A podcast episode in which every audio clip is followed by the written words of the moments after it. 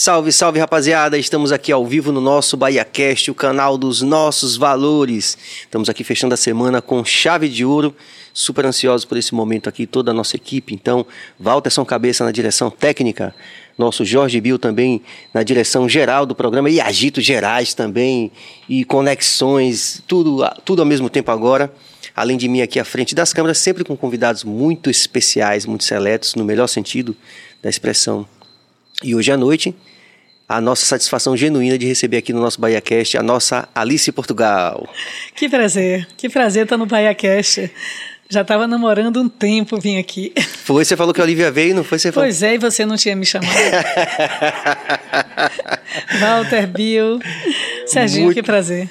Muito legal, porque a gente tem uma história longa assim, né, é Alice? É de, de, de pertencimento, né? Exatamente, os mesmos caminhos, né? É, as lutas, Sim. a democracia como padrão, né?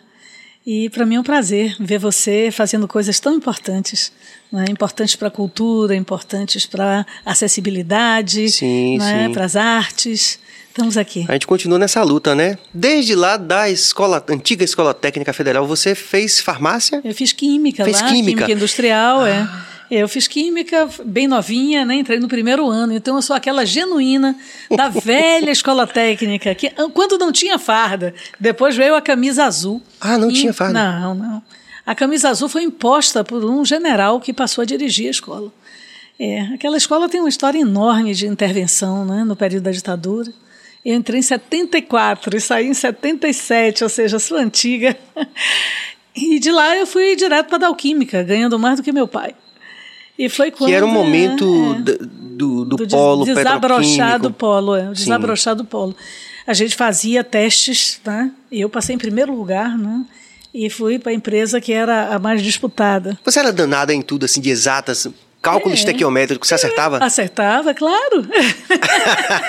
Porque uma vez um professor é. chegou para mim assim, colocou. Mari Jorge me ensinou. Ah, o professor colocou para a gente cálculo estequiométrico, 40 alunos, só, eu só consegui acertar. Poxa, porque você tinha... foi longe. É, porque eu tinha um, meu irmão mais velho, é um gênio, né? Ele é muito bom de exatas e preparou a gente antes de chegar lá. Aí ninguém acertou o cálculo, eu me lembro como hoje. E eu tirei, não tirei a nota máxima, sabe por quê? Esqueci a notação científica. Olha só, não pode. Aí o professor falou assim: ó, vou tirar um ponto seu é. para você nunca mais esquecer a notação científica. E era rígido, mas nós saímos prontos. Sim. Né? Saímos prontos. E você era boa de tudo, era tudo boa, isso? Eu era boa, era boa. Fiz, fui lá para dar, fiz um desempenho bom, mas em poucos meses eu passei no vestibular. Para farmácia e bioquímica. Sim. Que na, na época era assim, conjugado, né? E como eu era muito boa em química, fechei a prova de química, fechava tudo, e eu queria exatamente aquilo. Né? E meus colegas todos passaram em engenharia, outros em matemática, outros em química, bacharelado e tal, sempre ali naquela área entre exatas e saúde. Mas aí me chamaram e disseram: Olha, Alice, você foi o primeiro lugar, a gente não quer te perder, mas você não vai poder estudar. Eu digo: Como assim? É, não vai poder estudar porque aqui mulher não trabalha de turno. E eu tinha só 17 anos, eu era menina, né? E, enfim, cheguei em casa, conversei com meu pai, ganhava mais do que ele, que era um servidor de carreira do Instituto do Açúcar e do Álcool. E ele disse: Minha filha, seu sonho, seu sonho, você faça o que é que, o que, é que seu coração manda. As dificuldades são enormes, né? A gente vai ter que se virar, mas você que diz. E aí eu fui. Deixei e pedi demissão. Da DAO. Da DAO. E fui para a escola de farmácia da UFBA. Grande escola, grandes mestres, grande formação.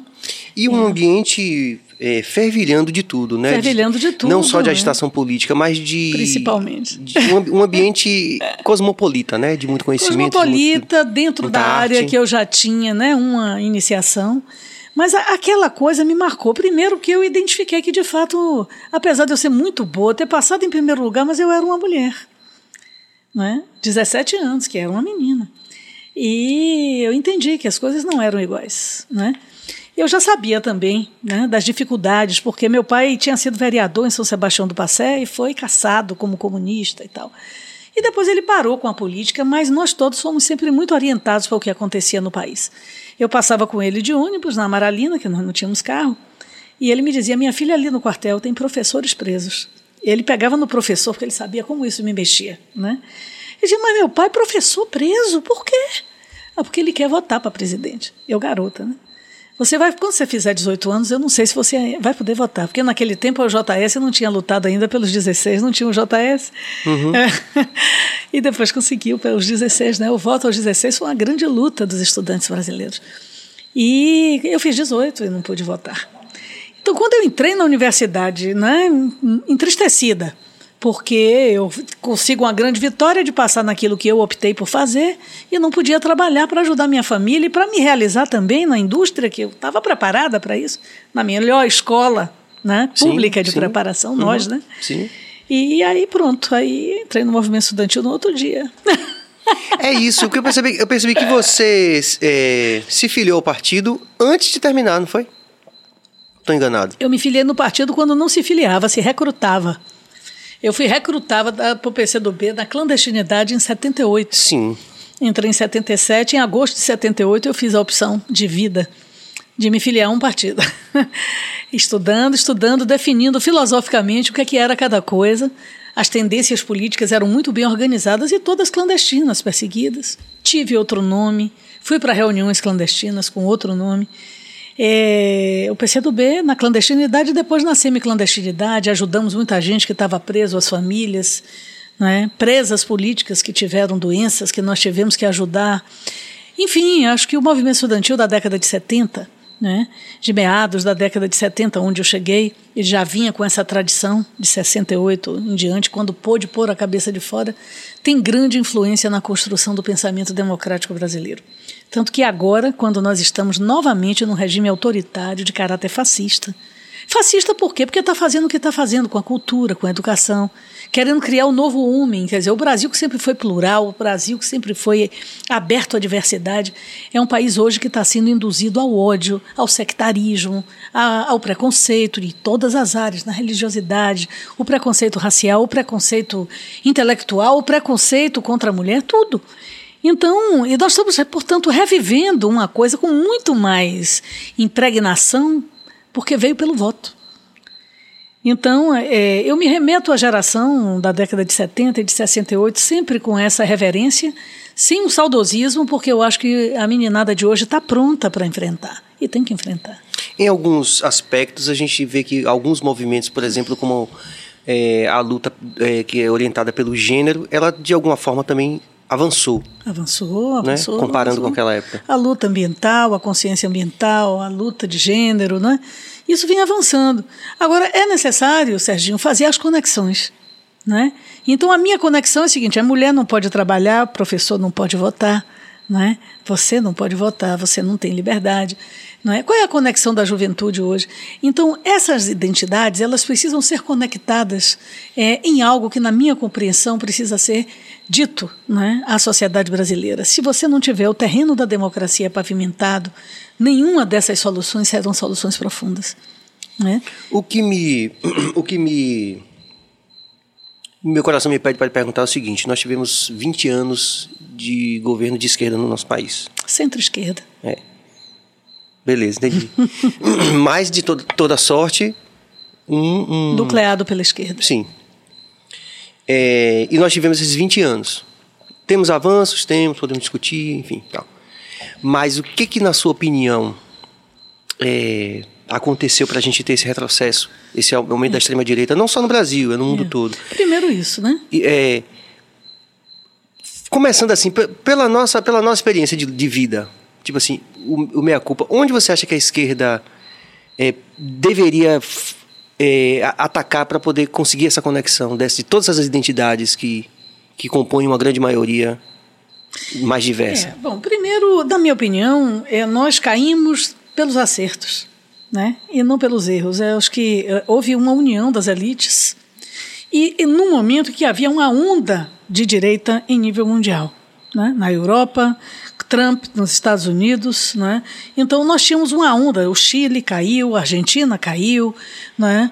É, o Paraguai resistiu, o Uruguai caiu. Então nós ficamos cercados em uma circunstância que havia um movimento internacional forçando o retrocesso, forçando por governos conservadores, né? Bolsonaro ele não é autofinanciado. E hoje já há uma prova, o TSE não caça porque não quer a crise. Mas está provado que toda fake news e todo o seu impulsionamento em pirâmide no, no, celular de uma pessoa que não tem um pacote de internet, que entra no mercado, entra num, num, num hospital, numa repartição pública, acessa a internet e pega fake news.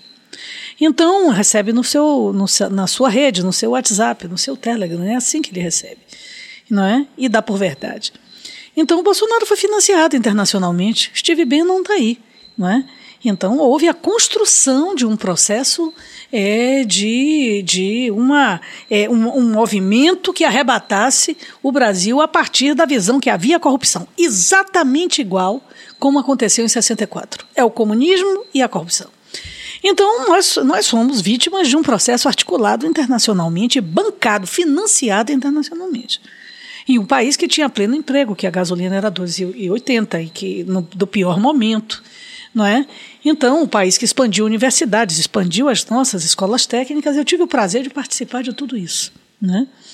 em que, inclusive, ter escrito na Constituição Federal de que o que era juventude, porque não tinha. Né? Eu não sou, tinha esse não, conceito. Não tinha o conceito de juventude. né? E, e, isso eu acabei sendo a relatora dessa, dessa proposta de emenda constitucional depois de uma conversa de, com Lula, em que ele olhou para mim e fez, disse, Alice, como a gente vai fazer? Eu disse, bom, essa questão da expansão é fundamental. Ele disse, pois é. Agora eu quero lhe dizer uma coisa, a juventude não é uma só. A juventude são várias. E quem quer ficar parado no meio do mato é estaca. Então nós temos que garantir escola, a gente tem que garantir isso. Então um cara que não alisou banco de escola com uma visão super ampla. Então o líder é real, né? Ele não é um líder fake. É, não é à toa que perdeu um ano e meio de sua vida preso e agora todos os processos caem, né? Agora onde nós erramos? Nós tínhamos uma aliança super ampla. O nosso povo aprendeu a votar no mandatário do Poder Executivo, mas votar no deputado próximo. Votar em quem ele conhece, como diz no interior, em quem abre a tampa da sua panela. Sim. E aí você vota num cara que você conhece, mas ele chega lá e vota contra você. Ele vota contra os seus interesses. Então, hoje, Bolsonaro aluga uma base. Né? Sim. Mas antes, nós éramos governo federal com minoria no Congresso. E, evidentemente, o governo de, centro, de esquerda teve que ser um governo de centro-esquerda, fazendo concessões. Sim. Não, é? não eram concessões escandalosas como as de hoje. Porque se isso acontecesse, um, um orçamento secreto no governo de Lula e de Dilma, estaríamos todos presos. Ou não? É, é? é, é, é então, realmente assim, assim, as coisas estão chegando a um é, ponto é. nos últimos meses que realmente até... O que ocorreu? Ocorreu na minha opinião. Né? E isso eu asseverei na época. Eu não gosto muito de dizer não, eu avisei, porque é igual mãe que diz: não corra que você vai cair. Você cai, em menos de cinco minutos você cai. E eu dizia isso, gente, está errado. Nós estamos fazendo muita coisa, mas nós não estamos dizendo ao povo que isso aqui é porque houve uma opção de governo. Há um movimento, há um governo que faz isso. Nós não estamos capitalizando, como se diz, né? nós não estamos discutindo, criando a consciência nova. Nós fizemos o Ciência Sem Fronteira, por exemplo, foi no governo Dilma. Estou no quinto mandato de federal. Ciência Sem Fronteira, né? um espetáculo. Eu só saí do país para trabalhar. Eu nunca tive a oportunidade de estudar fora. Né? Saí depois de deputada, que descobriram que eu escrevo bem, e aí me chamam para ser. Já quase Sim. morri umas duas vezes como observadora eleitoral. Sim. me manda para cada buraco. para onde assim? Ah, foi o Salvador, por exemplo, com ah, os aviões foi... americanos descendo, não é? O nome do partido Arena, os caras de vestido de cowboy. Ganharam, agora por último ganharam, depois de ter tido alguns anos de democracia em El Salvador. Eu fui duas vezes a El Salvador como observador eleitoral, fui no, no, no plebiscito de Chaves da Venezuela. Você foi na Venezuela? E aí qual é a diferença? Hum. A diferença é o seguinte: lá, Chaves, que é uma revolução cívico-militar, não é uma revolução, não tem nada com socialismo. O que tem é o seguinte: aqui não é dos americanos. Sim. Aqui é do povo venezuelano. Sim. Então ele dá uma vírgula, vai para a televisão do povão e fala. E bota o povão para falar. Né? Então, é, é, é uma coisa realmente, ou seja, ali é dito, isso aqui é feito porque o povo está no poder. Sim. E nós não dissemos isso. Os meninos da Ciência Sem Fronteira, que foram estudar na França, nos Estados Unidos, no Canadá, na Austrália, 89% votaram contra Dilma. Era a favor do impeachment. É isso que. É.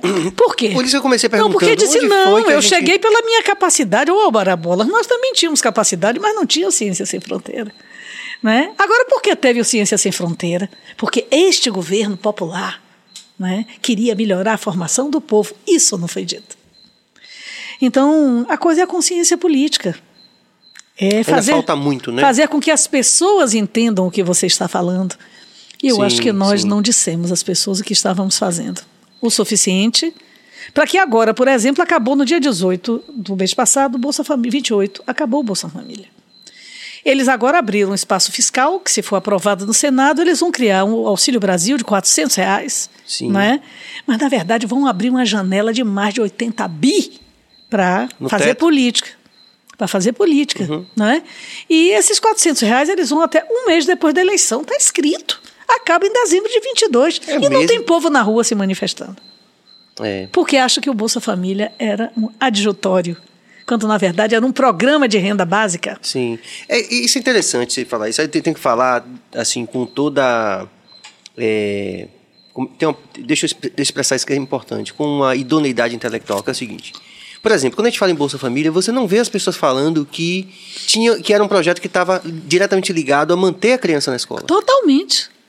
Vacinas. Você não, você, não é só escola, quando você não. vê os críticos Vacinas, do Bolsa Família, você é, vê pessoas assim, é. mas tava, dava dando dinheiro, era essencialismo. Mas você não vê as pessoas dizendo que aquilo ali tinha. Depois, então... curso técnico Pronatec, que Bolsonaro acabou. Sim. Acabou o ensino fundamental e ia para o técnico. Só recebia o Bolsa Família se fosse, tivesse adolescente acima de 14, terminado o ensino. Mas as pessoas não falam disso na rua. Porque nós, nossos, nós, nossos críticos, digamos, eles estão sempre dizendo nós, que. Nós, era... os autores, falávamos pouco. Hum. Fica a experiência, né? Pra Fica gente... experienciador, né? Porque Sim, claro. o, que, o que agora Bolsonaro está de... fazendo, né? É, algumas coisas são reversíveis, mas tem outras que são irreversíveis. Como, por exemplo? Irremediáveis. A privatização dos Correios, uma empresa de mais de 200 anos, para entregar a empresas de carga americana a, a entrega das, das compras pela internet. Né? O cabra lá da Amazon, né, Bill? Precisa vender os Correios? Não precisa. Ninguém está dizendo que os outros não podem fazer, mas por que vai empresa, vender o que é nosso? E era uma empresa é, que. Ainda não foi, mas. Ah, não é. foi, não. Mas, os, mas já passou na Câmara, o Senado. Desculpa, tá... pessoal, é. deixar claro isso, porque eu moro ali perto do, do daquele é, correio da Pituba é, mesmo, que eu é. olho para aquilo ali e fico com medo. É, Parece cenário de filme de terror. É verdade. Pela, pela magnitude e pela, pela importância, decadência. Pela importância que eu sei que, que tinha. Era um concurso, inclusive, concorrido, disputadíssimo, disputadíssimo né? Exatamente. A Eletrobras vai subir muito mais as contas de, de, energia, porque agora não é vender a distribuidora como foi vendida a Coelba a preço de banana alguns anos atrás, e nós sentimos profundamente o que aconteceu. A Eletrobras vai vender a geração na hidrelétrica, porque o Brasil gera energia limpa, gente. Aqui não é carvão, aqui eventualmente tem termoelétrica ligada. É água que gera motor, que vira motor. Né? E nós estamos vendendo. Isso é estratégico. O país nenhum no mundo vende. Nós estamos vendendo a água, a outorga da água. Foi aprovado. Mas eu me lembro, inclusive, que na campanha ele falou algo sobre o nióbio. Ele, olha, o Bolsonaro é um entreguista. Não, mas ele falou algo sobre o nióbio, falando sobre a importância estratégica do nióbio. Exato. Eu lembro disso. Pois Tanto é. que quando eu conversando com Juliana Ribeiro, uma vez ela, ela falou assim: Eu tô com medo de você. Eu falei: Não, mas é porque eu vi ele falando da importância de não se vender o que é estratégico. Pois é. Eu vi. Porque ele, o Milico, nós esperávamos que pelo menos ele fosse ser um cara de direita nacionalista. Mas ele não, ele é da extrema direita entreguista. É o que ele é. É um perfil. É, é, é... esquizofrênico. Sim. Eu não ia usar outra palavra, é um perfil incomum para a ideia que a gente tem de nacionalista, né? É. Normalmente a gente tinha. Os nacionalistas clássicos de ultradireita tinham pelo menos essa coisa do. É, de preservar. O Antônio Carlos Magalhães, por exemplo né? que tinha divergência o com velho da cabeça o velho, branca. O velho com o próprio filho, mas pai do comunista porque, porque né? Neto foi chamado de comunista. Cê, Só faltava essa, né? Vamos... Só faltava essa. Alice, é. vamos ligar para Neto para dizer que ele é comunista, porque ele foi. Pois Eu... é, ele vai ter que fazer a revisão, por exemplo, se é contra as cotas, né? Nas universidades. Né? Mas você viu que absurdo, o pessoal chamou ele de comunista no, no aeroporto? É, Bolsonaro, e essa, e essa mitificação, não, não é pouco inteligente, da posse de Bolsonaro, que se dá no Congresso Nacional, né, o discurso, é, teve umas senhoras louras, né? Que chegaram sem preconceito com as louras, viu, gente? Mas é porque é um negócio, é um biotipo que elas assumem. Elas foram para lá com a. Tem uma bandeira que o Japão deu de presente ao Brasil enorme. Está lá na entrada da rampa do, da, da, da, Câmara, depois das comissões. Enorme. Sim. Metade bandeira do Brasil, metade bandeira do Japão. Então fizeram uma selfie mostrando: olha aqui, isso aqui vai sair daqui, porque é a bandeira do Partido Comunista, a bandeira do Japão. então eles veem comunismo em tudo. Né? Eles criaram essa, Não, essa... Hoje eu vi um vídeo interessante, eu tenho que dividir isso com vocês, viu, Alice? É. Um vídeo, minha filha que mostrou, minha filha está com 18 anos também, super tal, essa coisa, né? Aí falando dos avanços que eu falei na instante da coisa da, do gênero, da orientação sexual, a galera tá ligada em várias coisas, né? Mais. Aí ela falou assim, pai, opa aqui. E, e, eu ouvi a pessoa no vídeo falando assim: a McDonald's é comunista. Porque tinha, você já viu essa polêmica dos banheiros? Não. não é. Os banheiros agora têm assim, ah, assim individual sim, e tem os símbolos, sim. né? Eles não querem, não querem a diversidade. É. É, é. Ah, não, mas o. Transgênero, não, etc. não querer a gente já, já sabia. É. Agora eu não sabia que a McDonald's era igual a Semineto comunista. Imagine. Não, e Caiado também, eu descobri que Caiado, Caiado é comunista. Comunista. Também. É, Fernando Henrique, todo mundo. Fernando Henrique já tem até um certo. É, já tem até uma, um certo desvio para a esquerda, né? É, mas. mas você, Neto, não.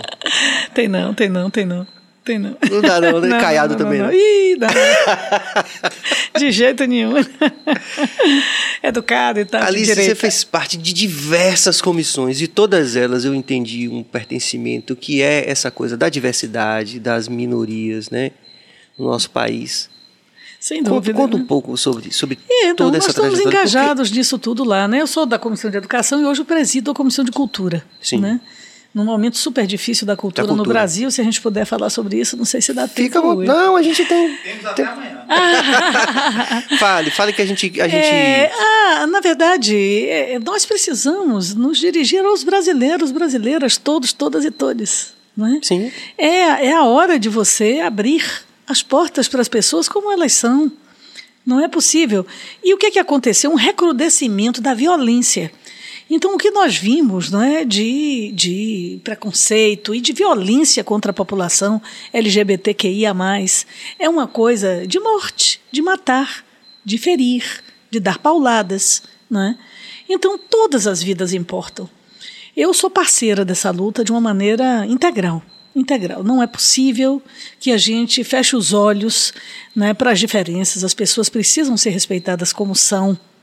Não é? Você não precisa aceitar, você precisa respeitar. Então, é, é algo que hoje mobiliza muito, muitos setores né, da política, inclusive setores do centro. Tanto que nós temos conseguido aprovar legislações, não é? Garantir no espaço legislativo a presença desse debate, o fortalecimento das entidades. Tem poucos dias, um mês atrás, o presidente da Câmara recebeu o movimento LGBTQIA e recebeu a carta. Uma carta que, inclusive, nós estamos incorporando parte dela na grande, na grande plataforma de cultura para 22 que nós estamos montando. E vamos terminar em meados de, de novembro.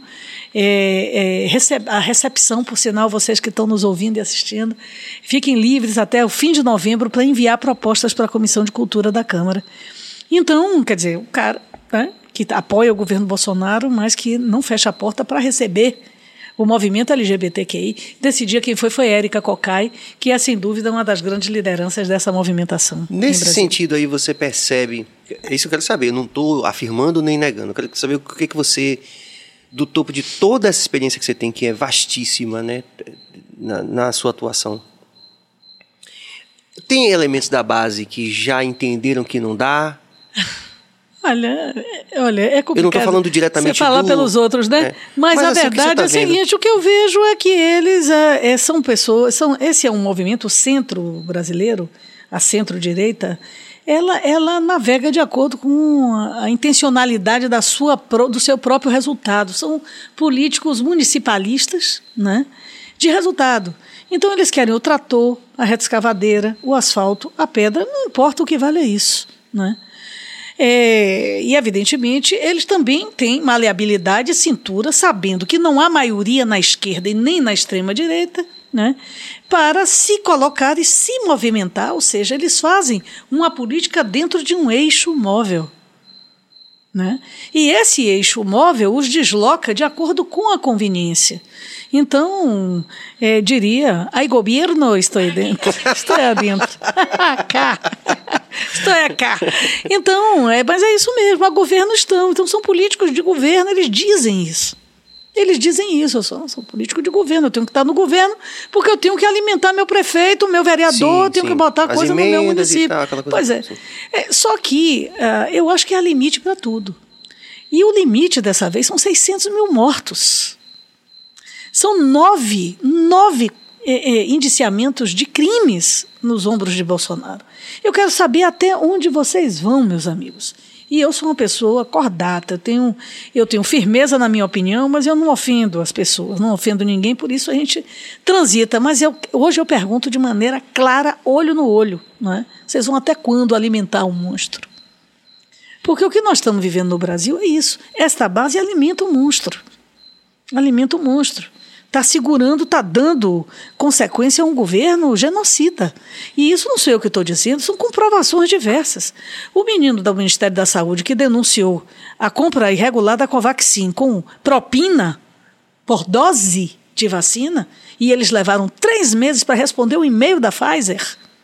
Um viralizou naquela coisa. Viralizou. o rapaz menino, agora, né? semana passada, irmão de um deputado, ele está no programa de proteção de vítima de violência. Está clandestino, não sei se está fora ou dentro do Brasil, para não morrer porque ele está sendo ameaçado.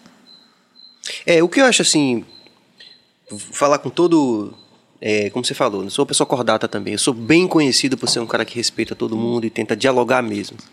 É, os números são inequívocos, né? É. E a, fonte, a gente está né? tendo, a gente está tendo, em relação, por exemplo, ao, ao, ao, como é que chama, ao controle do Covid, os números são inequívocos. Quer dizer, se nós realmente tivéssemos começado mais cedo, mais cedo, muitas mortes poderiam ser evitadas, Com certeza. muito sofrimento e a economia no final das contas já estaria num ponto de, de recuperação muito mais avançado. Com certeza. Eles não têm gerência econômica. Paulo Guedes é um, um ministro ultrapassado. Paulo Guedes está tá no começo do neoliberalismo, né? Ele não fez nenhuma adequação, nenhuma, nenhuma adaptação. Ele é, é cartesiano, limitado sim, sim. e decadente. Né? Fez o que fez com o Chile. E agora, Paulo Guedes já era para estar fora, porque o que, é que se descobre? Que ele, é, sabendo, sabedor da alta do dólar e quando vai acontecer, ele exatamente nesse momento faz investimentos e joga dinheiro no paraíso fiscal. Gente, isso é escandaloso. É. Nós, nós conseguimos convidá-lo à Câmara mas não marcam a data em comissão geral no plenário. Né?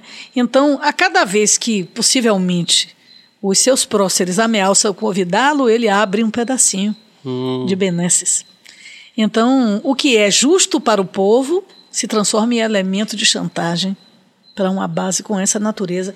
É muito sério o que está acontecendo no Brasil e nós precisamos resolver. Por mim, resolveria no impeachment mas eh, nós não temos maioria. A oposição na Câmara dos Deputados ela tem 132 membros nos bons dias, porque há quebras, como houve agora na votação da PEC 23 dos precatórios.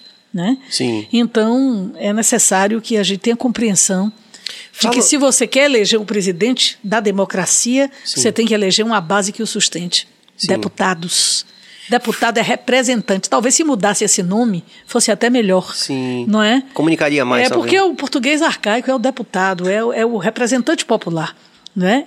Então, esse representante popular, ele é um delegado. Você não elege um delegado para um congresso, para o que seja. Né? É um procurador seu, você deu uma procuração ao cara. Não é? Pra, o brasileiro não é, tem muito essa noção, é, né? Isso é que é importante dizer. É. Mas eu queria que você falasse especificamente sobre essa PEC. Por que, que gerou tanta. Para que as pessoas que como meu diretor colocou, as pessoas que acordam 5 da manhã, que pegam isso, o buzu lotado, para que elas entendam por que, gerou tanta comoção. É, primeiro é isso, olha, o negócio do português arcaico eu volto, que é precatório, né? É. o cara já fica desanimado, é. o cara, não, o cara sai interior, de tingas. Eu digo, gente, não é alpargatas, não é, não, é, não é precata. O cara sai do bairro da Paz, pendurado no buzu 5 da manhã, né? Nessa é, situação, é. né? Pois é, é isso. Entendeu o que é precatório? Precatório é o seguinte, é, é o latim, né? Hum. Então, ele, ele, na verdade, é dívida da fazenda pública com alguém. É uma dívida do Estado. Estado, não é o Estado da Bahia, não, o Estado como um todo. O governo federal, ou o governo estadual, ou os governos municipais. Então. É com todo mundo. É, não, é alguém prestou um serviço, não pagou, entrou na justiça. A justiça julgou. Né, deu razão à pessoa que precisa receber e mandou que aquele ente público pagasse.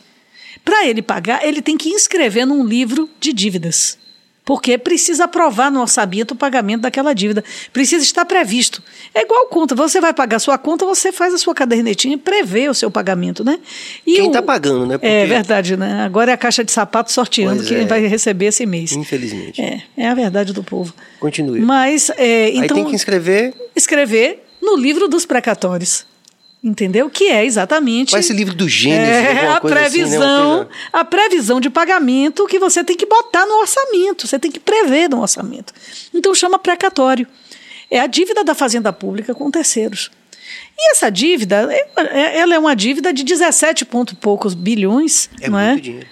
Para um orçamento de trilhão, não. Ah, sim, tá. Né? Mas o que é que eles fizeram? Eles pegaram essa proposta de emenda constitucional, é? Primeiro que não precisava ter precatório na Constituição, porque se é a dívida da fazenda pública que você tem que pagar porque o juiz já mandou pagar. Escrever na Constituição que você tem que pagar por quê? Manobra. Então eles botaram precatório e botaram também a divisão do, da dívida dos prefeitos com o INSS, que é um problema gravíssimo no Brasil. Porque um vai deixando para o outro, paga só a parte do funcionário e não paga do patrão, né? Do município. Hum. Então fica aquela dívida interminável. Até então só podia dividir em 60 vezes. Aí botaram na PEC, na proposta de emenda constitucional, 240 vezes. Uma bondade. E o precatório, eles iam dar o calote, mas aí botaram dividido em três vezes. Então parecia que quem votasse contra isso estava votando contra quem tem que receber, especialmente os professores, uhum. não é? e contra os prefeitos que por sinal foram até alguns lá nos pressionar para votar nessa PEC. Mas a terceira questão da emenda constitucional era o seguinte: vai abrir um, um espaço fiscal como se fosse um buraco negro de mais de 80 bilhões para as das emendas, para o processo de sustentação da base do governo, para políticas que pavimentem a sustentação de Bolsonaro. Esse é o elemento nuclear da PEC. A PEC era para isso, para furar o teto de gastos e garantir um vácuo orçamentário para garantir lastro orçamentário para garantir a sustentação do governo Bolsonaro. Fazer o tal do programa, ele está falando que é para fazer o programa. Eu fiz os cálculos, entreguei na mão do presidente da Câmara. Está aqui. Sentei lá com os técnicos, né? E é, sou boa de cálculo, né? Sim. Então, é, mostramos, olha, você pode pagar integral os precatórios dos professores e os outros, 17,6 bi, hum. e você pode dar o auxílio emergencial de 400 reais para X pessoas e você ainda vai ter uma sobra de mais de 18 bilhões. O país tem o dinheiro, não precisa abrir esse espaço fiscal. Mas o, o que eles querem é o espaço fiscal e usaram essas duas supostas bondades, que são obrigações de ajudar os municípios a dividir sua dívida do INSS e de pagar quem deve, que isso não é favor a ninguém, é obrigação. Né? Então tá aí, passou na Câmara do jeito que vocês acompanharam e vai ser analisado no Senado agora. Caramba. É, Precatório e... é isso, é dívida da Fazenda Pública. Os professores têm esse dinheiro para receber há anos. O velho Fundef, do tempo de Fernando Henrique. O, os fundos que foram pensados por Anísio Teixeira, aquele grande educador baiano, é, um, é uma cesta de impostos para sustentar a educação. Pedro II já queria ter um, alguma coisa que sustentasse a educação por fora do orçamento formal. E aí se conseguiu, com esse cálculo de Anísio Teixeira, né, atividade, né, do professor Anísio Teixeira, baiano de Caetité, fazer essa cesta de impostos que mantém a educação pública brasileira. Hum. Só por isso a gente consegue manter paga o professor, o funcionário e mantém a escola. Né? Com todas as deficiências, a escola Sim. ampliou. Né? Eu fui aluna de escola pública minha vida toda e a escola pública boa era para poucos. E nós universalizamos com base nesse fundo pensado por Anísio Teixeira. Acontece que a lei diz que ao fim do ano, se não usar todo o recurso, o que sobra tem que ratear. No caso do antigo Fundef, que era para apenas para o ensino fundamental, 60% para a valorização do magistério 40% para a estrutura das escolas. Não ratearam. Os professores entraram, e os estados e os municípios também, entraram na justiça e ganharam. Agora, ficar refém dessa PEC para dividir, tinha que pagar inteiro. Né?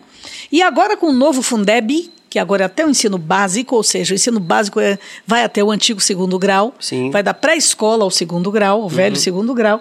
Então agora é 70 para valorização do magistério, fazer especialização, mestrado, doutorado, se organizar para ser um bom professor, né?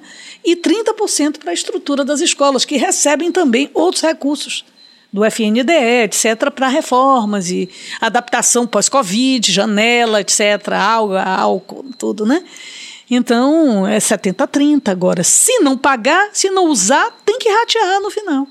E os professores entraram na justiça e ganharam, tem que receber. E essa sua relação com os professores em específico é uma relação é, antiga. Antiga, antiga e verdadeira, íntima. É, eu e... sei. Eu lembro que quando, Eles quando são eu tava... arquitetos de pessoas, Sérgio. Eu lembro que eu tava, eu falei isso aqui em off, que quando eu estava na escola técnica, é. fazendo curso de metalurgia, eu até brinco dizendo a todo mundo que eu não, eu não gosto de dizer não, que o pessoal, eu fico com medo de. Você é metalúrgico? Ah, tá vendo? tá vendo como as coisas estão? Mas eu lembro que você foi lá e você já estava. É, é uma relação. É, peitando todas essas lutas. Antiga. É. Antiga. Você passou por várias comissões e você é, também é, devotou uma energia muito grande para a questão do gênero durante esse ah, tempo. Ah, com certeza. Com certeza. Porque é, é isso, né? Aqui Mulher pelo BaiaCast... não trabalha de turno. Aqui, aqui no BaiaCast, Alice, a gente tem... É, é, é, é, como posso apoiado essas bancadas, assim, sabe? a gente a gente está trazendo grandes mulheres de protagonismo, de, que tem uma história relevante, né? Tentando somar nessa mudança de paradigma, né? né? Tentando somar nessa ocupação dos espaços da, da sociedade pelas mulheres, né? Então nós tivemos aqui grandes, grandes, grandes eu líderes. Olhando, eu tenho olhado. É, Muito fiquei assim, bacana. assim, isso me dá muita satisfação. Bacana, bacana. Só que você vem fazendo isso de um tempo de enfrentamento, né? Onde não era tão comum nem se falar sobre isso. Pois é. É isso, eu acho que essa coisa da consciência né, de gênero é algo muito importante. Você Bom, Sérgio, o que, é que por eu exemplo, posso dizer? A mulher é a que primeiro acorda, a última que vai dormir. Vamos Sim. começar por aí, né? primeiro, né? A mulher primeiro acorda, a última vai dormir. Quando eu vou fazer debates, não importa se é numa plateia universitária ou no movimento popular, nos bairros, com as mulheres do povo, né? que são as grandes guerreiras desse país. Né? Então, o que eu digo é o seguinte: a nossa vida é uma maratona, independente da classe social. A mulher acorda, se ela não tiver uma outra mulher terceirizada, ela põe a mesa, ela organiza a saída, a alimentação, a farda do filho. Ela sai para trabalhar, né? É, quer seja um trabalho formal ou informal, seja para vender cosmético, né? seja para vender acarajé, fazer o acarajé, bater a massa do feijão, né? lavar uma roupa no abaitel, numa lavanderia popular, onde seja, qualquer trabalho, né? A mulher sai, depois ela volta, ela chega em casa, ela vai dobrar a sua jornada, porque ela vai fazer, vai passar a roupa, vai lavar a roupa, vai fazer a janta. Daqui a pouco ela tem que sair para uma escola, para uma igreja, para uma associação, para um sindicato. A essa altura, o marido chegou, o companheiro chegou, foi no bar da esquina, tomou uma cervejinha, viu futebol, discutiu a vida alheia, política internacional. Ela voltou para casa, ela ainda vem cá, meu filho, vamos embora jantar, né? E eu ainda brinco que mais tarde ainda tem que estar cheirosinha para enfrentar a concorrência. Então, a verdade. Agora, um adendo, um adendo, um adendo. Nem todos, né? Gente, Já melhorou. Melhorou bastante, inclusive eu quero que, que conste nos autos que lá em casa quem cozinha sou eu. Que bacana, é, Sérgio, muito bem, muito bem. Pois é, Mas é isso. tudo isso. Isso tudo vem mudando. Isso tudo vem mudando. Graças a Deus, mas Exatamente porque, mais. por exemplo, eu, que venho dessa geração, Sim. já encontrei outras mulheres, como Loreta Valadares, hum. que foi a minha preceptora feminista, não é? uma ex-presa política, uma mulher à frente do seu tempo, voltou para o país, já com a sua sequela da tortura. E ela dizia, e ela dominava a filosofia, o estudo não é, das realidades das mulheres pelo mundo. Ela dizia: olha, quando você emancipa uma mulher, ou quando você emancipa as mulheres, você emancipa a sociedade. É um grande medidor da, do, do, da natureza civilizatória. Eu digo isso direto. É, é, e Eu dou o é exemplo é da Finlândia, né? Isso é agora é científico. A Finlândia agora são sete mulheres, inclusive. Parece, parece, até nome de novela, né? É verdade, é verdade. Sete mulheres. É verdade. Primeira-ministra e mais... Então, isso tá, é, é mais do que provado. Não é uma, uma, uma briga apenas das mulheres. A luta de gênero é uma luta da sociedade. Porque nós somos, de fato, diferentes. Nós somos iguais. Né? Nós somos diferentes. O dom da maternidade, ao invés de nos libertar e exaltar, nos aprisionou. Então é necessário saber confluir os interesses da sociedade na sua natureza reprodutiva, na sua natureza sexual, na sua natureza social. As pessoas são diferentes, mas não podem ser diferentes nos direitos. Né? E isso, é, lamentavelmente, é, um, é, uma, é, é um, uma, uma chaga na historicidade da humanidade e da mulher. Né? Nós tivemos sempre numa circunstância de lutar por algum tipo de espaço, né? após a criação da família patriarcal. Né? Isso sociologicamente já está mostrado que na comuna primitiva homens e mulheres eram os donos de toda a família. Então, na né? verdade, eu sou um cara meio é. primitivo também, eu tô achando. ah, não, não é não. Atenção, é Adriana. avançado, é evoluído. Alice, é, Olivia teve aqui e Sim. disse que lá na Assembleia as mulheres são bem unidas. São, são. No Congresso. É. Como é que tá lá a, a Bahia, a Bahia hoje no Brasil é um ponto fora da curva, né? Em democracia, em participação popular, né? em governos democráticos consecutivos. Para melhor. Para melhor. Ah. Para melhor. É, lá nós temos uma bancada feminina suprapartidária, temos tido avanços importantes, mas há diferenças diametrais hoje, às vezes intransponíveis, comigo e com a Carla Zambelli, por exemplo. Entendeu? Não tem, não tem ponto de, de unidade. Ela é contra o movimento feminista, ela é contra os 30% das mulheres nas cotas, muito menos em relação à paridade nas eleições.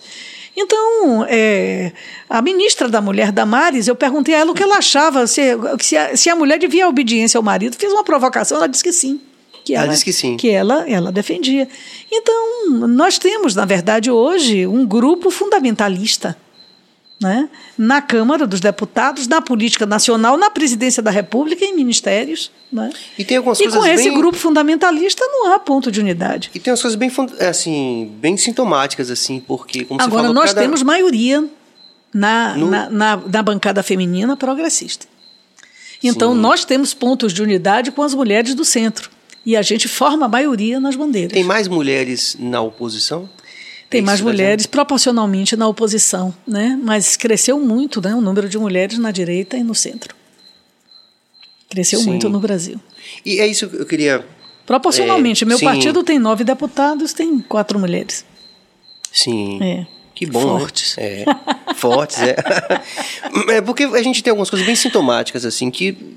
É como eu estou dizendo, assim.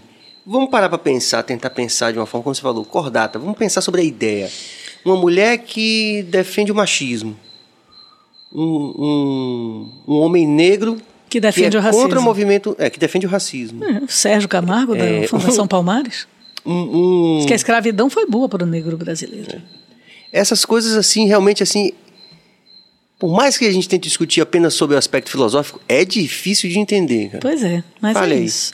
É isso, eu nunca imaginei não é, ver um negro racista, ver uma mulher machista, ver um pobre bolsonarista. É, isso é fruto da sociedade de massas, da fake news, da cultura do ódio, né? É, da destilação da mentira em relação aos segmentos democráticos do Brasil, não vou nem dizer somente da esquerda. Então, isso tudo só uma grande unidade para ser desfeito. Agora, nós temos força para fazê-la. E é só decidir fazê-la que a gente repavimenta o Brasil para a democracia.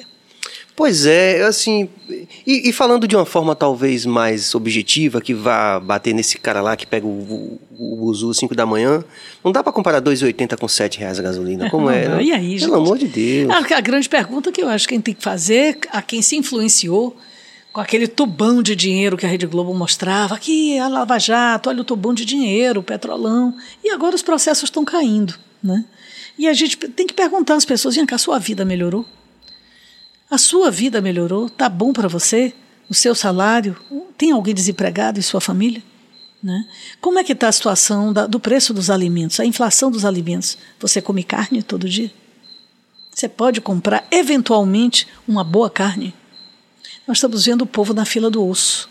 Nós estamos vendo mulheres do Ceará abrindo a caçamba de um carro de lixo para procurar alimentos viáveis. Quer dizer, a dignidade ela está sendo é, detonada. E, e é isso que eu falo, assim, o, o diálogo nacional, independente de posicionamento político, é, tem que ser em torno dessas coisas do dia a dia, do fato. Velho, você está pagando a mesma gasolina cara que eu estou pagando, independente de Exatamente. ter votado ou não. Exatamente. Quer dizer, não, há, não é uma hora de fazer uma, é. Um ajuste. O que é que precisa mudar é, para a gente? A verdade é que a população está dando esses sinais. Nas pesquisas, ele vem caindo vertiginosamente. O índice de rejeição da última pesquisa, 56%. É, eu vi esse último né? dado. Então, 56% de rejeição. Né? Já é para o cara ser espirrado. Né? Mas você acredita que, porque sempre se fala muito, sempre se fala muito, que para haver impeachment precisa ter um, um, clima político, não sei se é exatamente essa expressão, que às vezes existe uma suposta razão ou conjunto de razões efetivas para se fazer, mas que não existe ambiente político para fazer isso. Olha, na minha Você opinião, acredita que é. seria bom para o Brasil hoje o impeachment? Eu acho que o Brasil não suporta mais Bolsonaro. Nós estamos caindo pelas tabelas. Nós fomos ridicularizados no G20 agora, não é? Bolsonaro ficou isolado dentro da reunião dos 20 líderes mundiais. Ninguém encostava nele, nem o garçom. Ele foi procurar conversa com o garçom, isso tudo está aí na mídia. Né? Bolsonaro é, é, não pôde ir à Conferência do Clima em Glasgow com medo de tomar pedrada, porque os manifestantes são punk, né? são danados. E ele não foi. O Brasil foi representado de uma maneira artificial, sendo puxado pela gravata para os acordos impostos pelos Estados Unidos. Então, é, nós discutimos a quebra de patentes da vacina logo no começo, quando as vacinas foram comprovadamente testadas, e eles não aceitavam. Depois nós aprovamos e está aí no canto. Eu fui determinante nisso como farmacêutica nós não conseguimos realizar no Brasil né, a produção de vacinas. Chegamos a inverter a natureza industrial de laboratórios de vacinas veterinárias, que nós temos muitos bons laboratórios privados, né, que fazem vacina contra a brucelose, contra a raiva, etc. É, invertemos a, a os, os, os, donos das empresas concordaram em fazer inversão industrial para vacina humana e Bolsonaro não encaminha. A gente já podia estar com a população toda vacinada. Quer dizer, o Brasil não suporta mais Bolsonaro do ponto de vista mesmo da sua estrutura econômica. Econômica, a sua estrutura administrativa, o país pode falir. Né? E você entregar qualquer outro, inclusive ao nosso, um, um, país com essa circunstância. Então, eu acho que o impeachment seria um ato, um ato de caridade com o povo brasileiro. Mas as pessoas raciocinam já na eleição, porque acham também que vai botar Mourão, e aí vai botar Mourão, e nós com Mourão. Realmente. Quem, né? é, quem é o nosso nome é. É, duro, viu? Você está sem digo, opção assim, é duro. Parece, Mas por mim parece... tinha que ter o impeachment, apesar de Sim. Mourão, eu acho. Eu acho. Né? Mas os acordos. O único políticos... nome viável é, é o Luiz O melhor Inácio. nome é Lula, na minha opinião. Não, o meu partido ainda não decidiu o nome, né? Sim. Mas o melhor nome, na minha opinião, não é tem mesmo a terceira via. E Ciro, na sua opinião? Não, Ciro não, não tem. tem. inteligência emocional. Uma pessoa que não tem inteligência emocional, ele está aqui conversando, daqui a pouco ele lhe xingue aí. É uma pessoa super bem formada, tem uma formação econômica importante, é? foi inclusive ministro, do, né? mas ele é uma pessoa que ele, é difícil a convivência, é difícil você ter solidez com alguém com um temperamento explosivo que você não pode divergir. Então, esse é um problema concreto, com todo respeito. Quem está me ouvindo, que gosta de Ciro, eu também gosto. Foi meu colega deputado, é uma pessoa brilhante. Ele é brilhante. Ele é brilhante. Ele é brilhante. Falta competência Ele é formado emocional. em Harvard. Ele é, é mesmo? É, ele é brilhante. Ele é brilhante, economicamente brilhante. Ele tem soluções reais, mas não tem condições. Ele não agrega. Eu perguntei a Olivia aqui o seguinte. Política, na minha opinião, é, é, é, Primeiro é arte de convencer para transformar. Tá. Não é? Mas se você perde a sua capacidade de convencer construindo pontes, como é que você governa? Mas é isso que eu perguntei aqui, Olivia, também, e vou perguntar a você do é. topo, como eu falei no começo, de uma, de uma idoneidade intelectual, né? Porque todo mundo sabe que eu não, não sou carlista, nunca fui carlista. Uhum. Né? Com certeza. Mas assim. E essa, isso é aquela coisa histórica das esquerdas de não conseguir dialogar entre si para formar essa. Não, de jeito nenhum. Porque eu, Ciro, eu acredito que nós Ciro demonstramos. estaria mais próximo, digamos, de Lula, de... não de Bolsonaro. Você viu o que aconteceu no segundo turno da eleição? O Ciro viajou, deixou Haddad aqui enfrentando o Bolsonaro. Sim. Haddad não é um homem da política tradicional. Haddad é um professor. De filosofia, é? da USP. É, pois é, um professor. E eh, foi o que nós conseguimos naquele momento construir. Botamos Manuela, Manuela sofreu fake news até hoje. Manuela é a mulher mais atingida no Brasil por fake news. Né? Pois é, eu gosto dessa moça. É, tem que trazer ela aqui. E né? não é porque ela é Você bonita, não. Quer que eu traga ela aqui, não? É, olha, é. olha, isso não é porque ela é bonita, não, porque ela é bonita. Ela é viu? linda. Mas é mais linda gosto. por dentro ainda. Pois é, eu gosto daquela é, música. É. Mas é muito jovem como nome viável. Não, mas não, nós não estamos disputando esse nome viável, né? Porque não tão, não tão eu mesmo. acho que é necessário que a gente tenha uma visão muito clara daquele nome que tem maior possibilidade de agregação. Sim, sim. Tipo assim, não tem condição de Na minha tirar... opinião, Bolsonaro sim. não vai para o PP, Partido Progressistas, os progressistas, porque os progressistas no Nordeste vão apoiar Lula. Hum. Entendeu? Lula. Mas ele tá no PL, ele entrou no PL agora? Vai entrar no PL dia 22, né? Já fechou com o Valdemar da Costa Neto. Então, a verdade é que a capacidade de agregação, né? a capacidade de liderar, a capacidade de juntar é o grande atributo para alguém que pretende né, repavimentar o caminho para a democracia. E o melhor nome que de fato nós temos é Lula, um grande líder.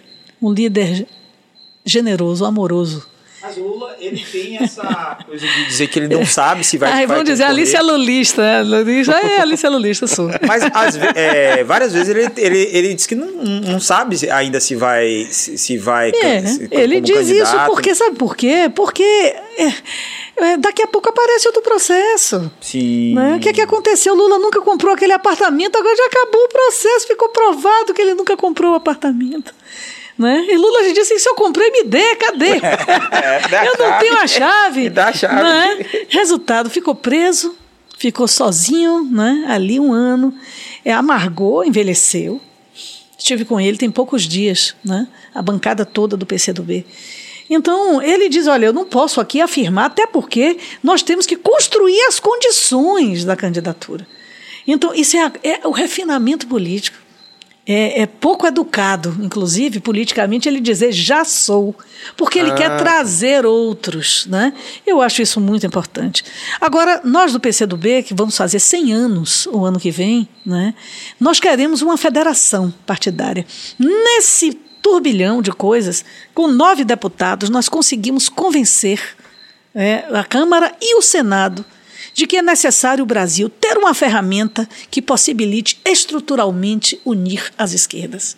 Para que hum. isso que você me perguntou tenha Sim. uma resposta Porque concreta. tem esse mito, né? Não é possível mito. hoje companheiros e companheiras, unir as esquerdas através da ferramenta chamada federação partidária, como no Uruguai, como no Chile, como em Portugal. Né? É, é possível unir as esquerdas sem perder as identidades partidárias. Sob uma bandeira federada, o PCdoB, o PT, o PSOL, o PSB, nós podemos estar juntos numa grande federação eleger muitos deputados, enfrentar Bolsonaro, aliarmos eventualmente com seguimentos ao centro para esse processo de aliança ser definitivo no aspecto da derrocada desse mal maior que hoje infelicita o Brasil.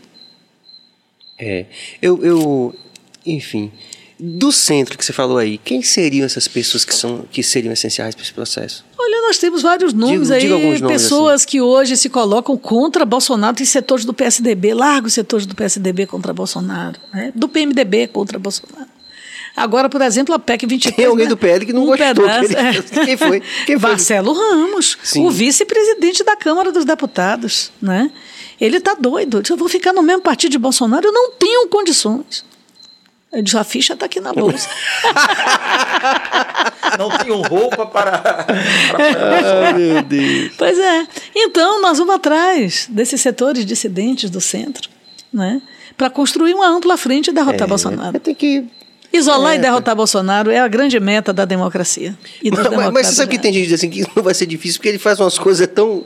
Ele mesmo? ele mesmo. É. Tem, assim, né? Estou querendo ser o mais imparcial não possível. Não nos iludamos, vamos à luta. 400 reais na mão do povo, um espaço de 80 bi aberto para fazer o que quiser dentro do orçamento. É necessário abrir os olhos. Você acha que está preparada a cama aí para poder. É necessário continuar? abrir os olhos. Estão construindo uma estrutura. Estão construindo uma estrutura para mentir para o povo. Pois é, nesse sentido, as redes sociais, né, essa coisa dessa tecnologia também é algo assustador, né? A gente fica, é. meu Deus do céu. Cabas, teve algumas interações que você passou aqui. Vamos, vamos ali se responder algumas vamos, pessoas? Vamos, para mim um Pronto. prazer.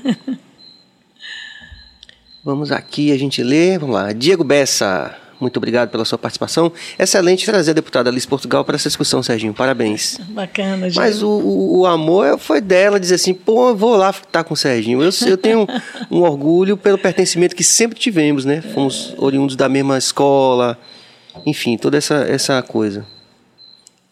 Duda Espínola, deputada, a despeito de termos um novo presidente em 2022, o ódio, o sectarismo, as fake news estão aí como feridas abertas na nossa sociedade. Como lidar com isso daqui para frente? O Duda, que bacana você falar sobre isso. Na verdade, é, nós estamos vivendo com essa natureza híbrida da realidade concreta, material e a realidade virtual. Né? É, nós estamos lá na Câmara fazendo, agora mesmo tem um trabalho importantíssimo que tá, vai assinado por Orlando Silva, que é de sua geração, né? foi da Uni.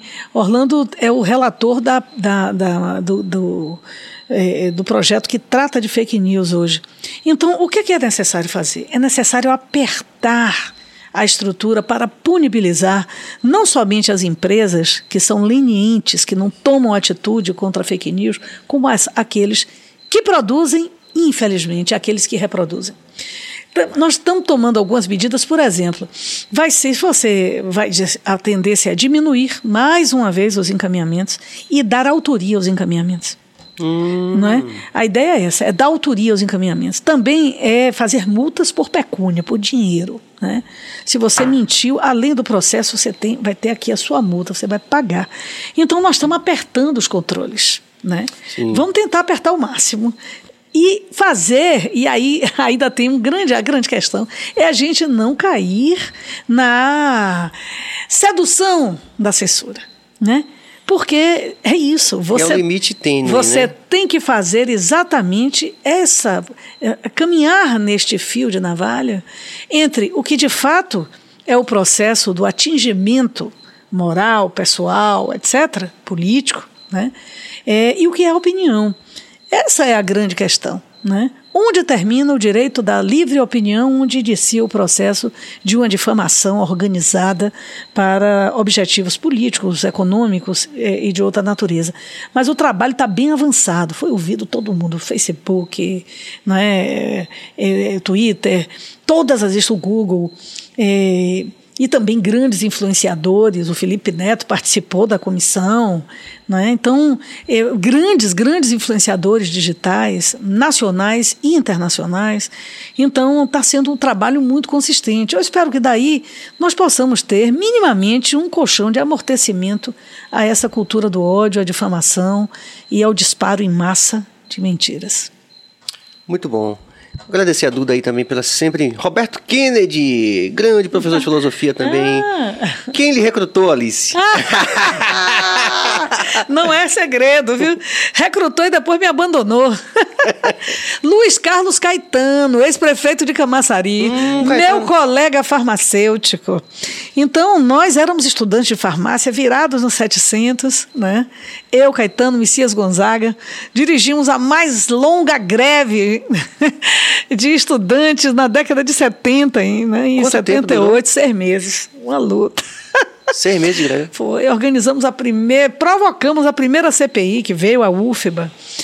A UFBA, o reitor recebeu os estudantes de costas. É brincadeira, não. Augusto da Silveira Mascarinha recebia estudante de costas na reitoria. Tomava muita porrada, eu tomei muita porrada, gente. Desse tamanho. Então, é, ali naquela época tinha um monte de tendências políticas e todo mundo distribuía documento, opinião, vamos para o debate.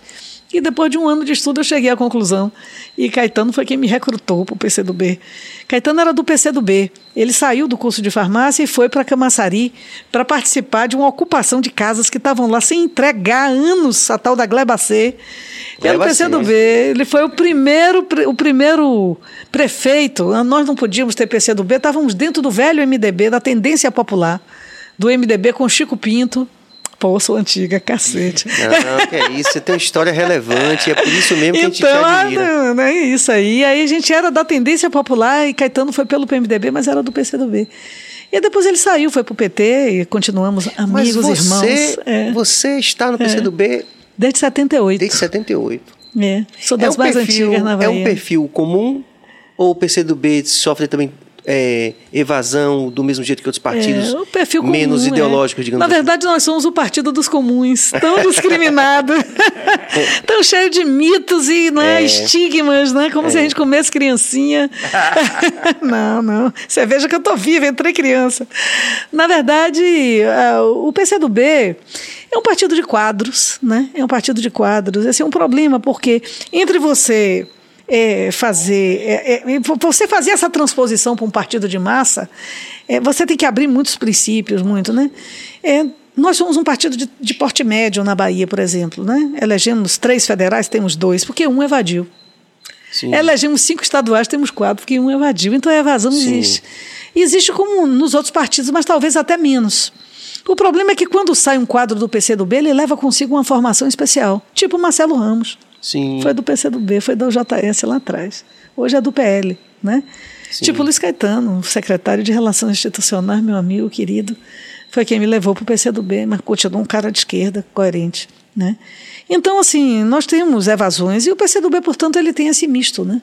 De partido político, disputa poder, mas de escola também, né? Sim, sim. Escola. Sim. Tem um perfil é uma grande escola, é. a, a, gente entende como um perfil assim que é mais é, é uma, é uma grande escola. Não está é. talvez ali naquele, naquele, como você falou, nos fisiológicos ali que estão sempre não, no governo. Não é um é. partido fisiológico, é um partido vê, claro, opinativo, sim, né? Sim. um partido de opinião, de princípios, é um sim, partido sim.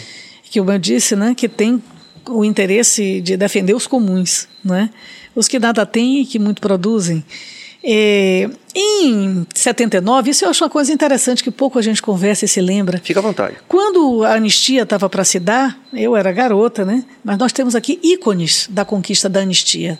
Joviniano Neto, professor da UFBA, Ana Guedes, di dirigente do Tortura Nunca Mais, hoje, que era do CAD, o Comitê de uhum. Anistia e Direitos Humanos, né? A Diva Santana, irmã de Didaelza Santana, que morreu na, no Araguaia. Nós temos alguns Emiliano José, né? E, outros, e outros. Temos os ícones da luta pela anistia vivos aqui da Bahia. Né? E eu, estudante da época, entrava no Fusquinha Verde de Joviniano e ia para a porta dos presídios. Né? Assim como eu, outros estudantes atrevidos, né? homens e mulheres, nós somos dessa geração da porta das cadeias.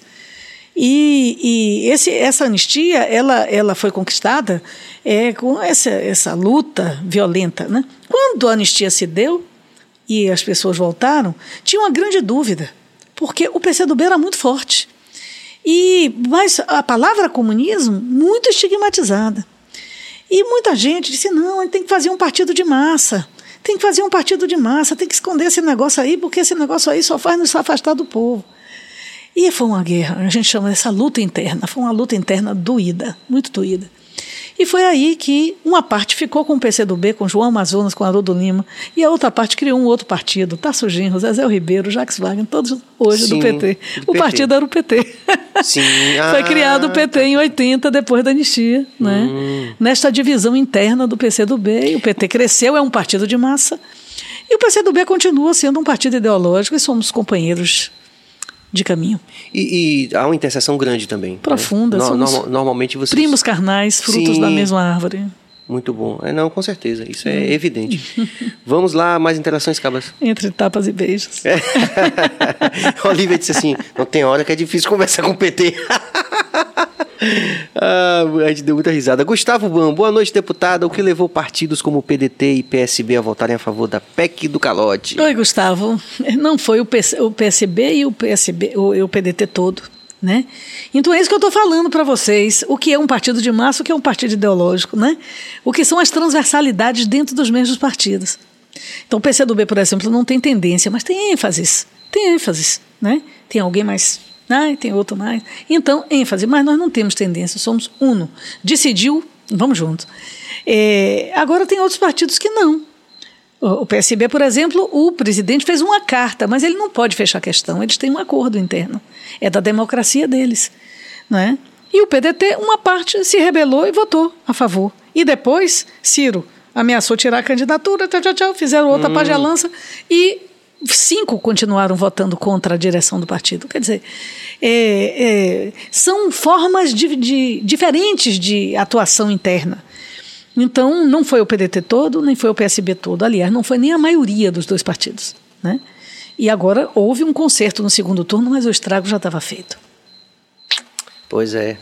Isso é muito, muito duro mesmo, né? Vamos lá, vamos lá, Cabas. Tem pergunta polêmica também. Opa! Venha! Né? Venha, talpa. Aí você fica à vontade, se você quer responder.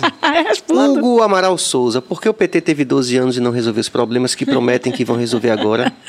Não foram 12, não. Não foi? Oito? Ah, não foram, você não chegou a ser. É, 12, é, três, um de 14, Dilma, né? né? É, é. 4, 8, 12, 2, 14. Não foram 14, não, 13 e pouco. Olha, é, eu tenho a lhe dizer o seguinte: a verdade é que nós estávamos apenas começando. Né? Um país. O Brasil já teve vários golpes. Como é o nome dele? Hugo. Hugo, viu, Hugo? Isso é uma coisa que eu, que eu às vezes rememoro assim para a gente poder. Olha, o Brasil. É, primeiro que foi uma república construída do jeito que a gente sabe, vai fazer até aniversário agora a república, né? E se você perguntar ao povo como foi mesmo esse diabo dessa república, você não, não teve um povo, golpe. né? Um golpe. não teve povo participando. Então eu digo sempre, uma república proclamada por marechais, não é? é eventualmente comandada por generais, mas invariavelmente controlada pelos ricos. Nós, da esquerda, chegamos ao governo, mas nós nunca tomamos o poder. Se a gente parte dessa premissa, você compreende as insuficiências. Nós nunca chegamos ao poder, nós não tínhamos maioria no legislativo. Era necessário fazer composições, sessões, concessões. O vice de Lula era um grande empresário do setor têxtil brasileiro, afável, delicado, sorridente, capital, meu amigo. Lula foi obrigado a escrever a carta aos brasileiros, fazendo concessões ao setor bancário por quê? Hoje, hoje ele não faria mais. Porque agora nós teremos que fazer outro tipo de governo. O país está seccionado. Né? Divididão, né? Divididão. É. Então, nós chegamos ao governo, nós não chegamos ao poder. Teve golpe em 37. Aí reestrutura-se a democracia, vai-se para a guerra, com Getúlio, para a guerra, para a vitória, para a derrota, volta, faz-se uma constituinte, elege aqui Jorge Amado, foi eleito pelo meu partido, o Partido Comunista. Né? Jorge Amado edita e aprova a lei da liberdade religiosa, uma, uma, bancada gigante, 46 deputados não é, ligados ao movimento popular. Marighella, Marighella foi deputado. Jorge Amado foi deputado. Em menos de um ano caçaram todo mundo. Fechou o Congresso em 46. Outro golpe, até chegar em 50 e já estar. Não é? Um Juscelino, centro. Jango, centro-esquerda. Né? Até chegar nesse patamar, foram mais de 15 anos. O Brasil vive nesse movimento pendular. E depois a ditadura de 64, tinha gente que dizia: não, isso aí vai ser dois anos, está resolvido. 21 anos de ditadura, de morte, tortura, o que você quiser. Quer dizer, esse é o país cuja ditadura última, que foi a ditadura militar, ela não foi a que mais matou nas Américas. Não é? Mas eu digo sempre que ela foi a pior, porque ela desmemoriou o povo brasileiro. Ao matar a educação pública, ao desmontar a possibilidade da informação livre, não é? O nosso povo foi desmemoriado pela pobreza, pela fome, pela exclusão. Os bolsões de pobreza se isolaram, não é? Na luta mais primária da alimentação, da moradia, da sua construção é, como ser humano. E essa foi a ditadura cruel, né? Cruel. Então, eu, foi uma grande vitória essa frente ter chegado nesses anos e ter ampliado escola, universidade. Esses 12 ou 14 Eu que acho tá que falando. nós fizemos muito e nós fomos derrotados pelas conquistas e não pelos erros.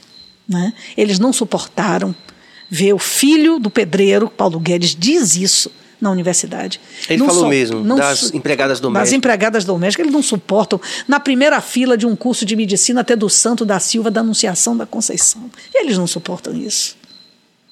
É, e agora custa 8 mil reais uma vaga aqui, qualquer escolinha privada, que teve a anuência da sua criação pelo nosso governo. É uma vergonha. Né? E agora querem detonar o FIES. E nós estamos lá com um projeto para anistiar o FIES. Né? Então, eu acho assim, francamente, que nós fizemos muito. Né? E não fizemos mais porque o governo era um amálgama. Com um, carro de, um cabo de guerra, sabe aquela brincadeira? Sim. Per, permanentemente esticado. Uns queriam mudança, outros nem tanto.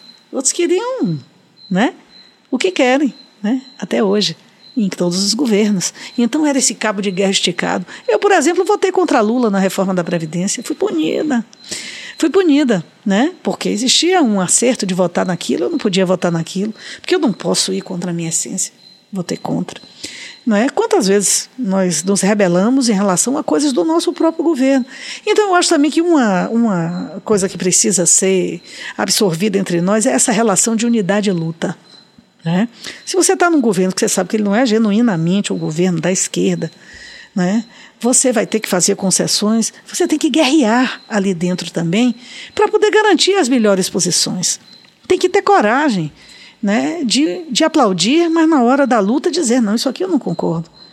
E não confiscar a sua própria consciência. Então, Unidade, luta, apoio e crítica. Acho que esse binômio, esses binômios são indispensáveis para se errar menos. É isso que eu acho. Erramos, erramos. Principalmente não dar a consciência política de que as vitórias eram do povo e que ninguém as podia tomar. Estão a tomando sem que o povo grite. É duro. É, gasolina tá cara, viu, galera? Na moral, aí vocês vão dizer o que, que vocês quiserem. Prince Adamo também, grande apoiador daqui do Bahia Cast, também da nossa equipe do Bahia Cast, hoje não veio, mas está sempre com a gente. Deputada Alice, de que, de que forma seu mandato tem atuado diante de tantas mortes dos jovens negros nas periferias de Salvador e da Bahia? Denunciando, denunciando, apoiando o movimento antirracista. E não é, evidentemente, eh, eu não sou protagonista, mas estou ali naquele cinturão de apoio, de aliança, né? É, quer seja no racismo que houve dentro de um supermercado, quer seja na mortandade em Cajazeiras, na periferia, quer seja lutando para a resolução da crise com a Marinha na, no Quilombo, não é, é que nós Sim, temos. Não é? é algo que é necessário que se resolva. Então, eu acho que o mandato tem sido um mandato parceiro dessa batalha, quer seja, inclusive, dialogando com a direção da Polícia Militar, no aspecto de uma formação diferenciada para seus homens e mulheres, né, para que a gente possa ter mais polícia cidadã do que polícia para a repressão. Alice, sobre essa questão do quilombo lá na Marinha, como é que está isso? É muito, é uma luta, né? É uma luta porque a, a população está lá e a Marinha não abre mão, né, do seu terreno de Marinha. Isso é a Marinha tem, tem a costa brasileira inteira. Né? Então eu não vejo qual é o motivo estratégico para não se abraçar aquelas pessoas num ato, inclusive, de generosidade de uma das forças militares brasileiras. Então eu faço, aproveito até aqui para fazer este apelo. Vamos legalizar aquela terra e garantir que essas pessoas, comprovadamente remanescentes de quilombo, tenham direito à sua terra, à sua moradia, à sua produção, à sua pesca, porque aquilo não vai fazer diferença nenhuma para a Marinha Brasileira. Então é algo que é, já passou de todos os limites e nós continuamos nesta denúncia e nessa busca de solução. Muito bom. E aí, Cabas, vamos às, às polêmicas, aquelas que você sabe que podcast tem essa coisa, faz o recorte aí. Alice disse não sei o quê. Eu, hein? Celso Pedroso. Deputada Alice, a senhora não acha que a esquerda privilegiar questões menos urgentes como ideologia de gênero e língua neutra ah. ajudou a empurrar muitos votos para Bolsonaro? Olha, eu, na verdade, não, não, não se priorizou. Né? Por exemplo, a língua neutra. A sumidade que assumiu o Ministério, que não é mais Ministério, a Secretaria Nacional de Cultura, Mário Frias, o ator da Malhação, não é? que substituiu a senhora Regina Duarte, que a quem foi entregue a pasta da Cultura Nacional, é, evidentemente, o que é que ele fez? Eles baixam uma portaria por semana. A portaria da semana passada foi essa, proibindo a linguagem neutra. Ora, ninguém está impondo a linguagem neutra. Mas não, você também não pode proibir. Se um projeto que vai é, captar um recurso né, para uma, uma, uma atividade cultural, que seja através da lei de incentivo ou em qualquer edital, né, editais, né, que é de todos, obviamente é, você não pode reprimir e dizer, não, você não vai poder usar uma linguagem neutra. Se para aquele projeto essa linguagem atinge o público-alvo daquele projeto, por que proibir? Então, nós nunca priorizamos esse debate, mas na medida que Bolsonaro proíbe, a gente tem que lutar para derrubar a portaria é, para garantir que essa liberdade de expressão seja também permitida. Sim. Essa é a questão. Não é? Ideologia de gênero, o que é mesmo ideologia de gênero? É dizer que, que na educação meninos e meninas têm que ter uma educação não diferenciada? Ora, nós estamos aqui discutindo, olha, a menina vai casa, a menino vai casa, a menina lava prato, o menino também. Mas se você está vendo o, o, a filha do seu vizinho, a mulher do seu vizinho sendo espancada, e você não mete a colher, não denuncia, não apita, não chama o 180, você pode amanhã amargar a condição de sua filha que vai namorar com o filho dele apanhar também. E qual é a ideologia? A ideologia da não violência, de que todas as vidas importam, isso não é ideologia, isso é direito humano da mulher. Então não é priorizar, é denunciar que você não pode apoiar esse tipo, esse tipo de intento.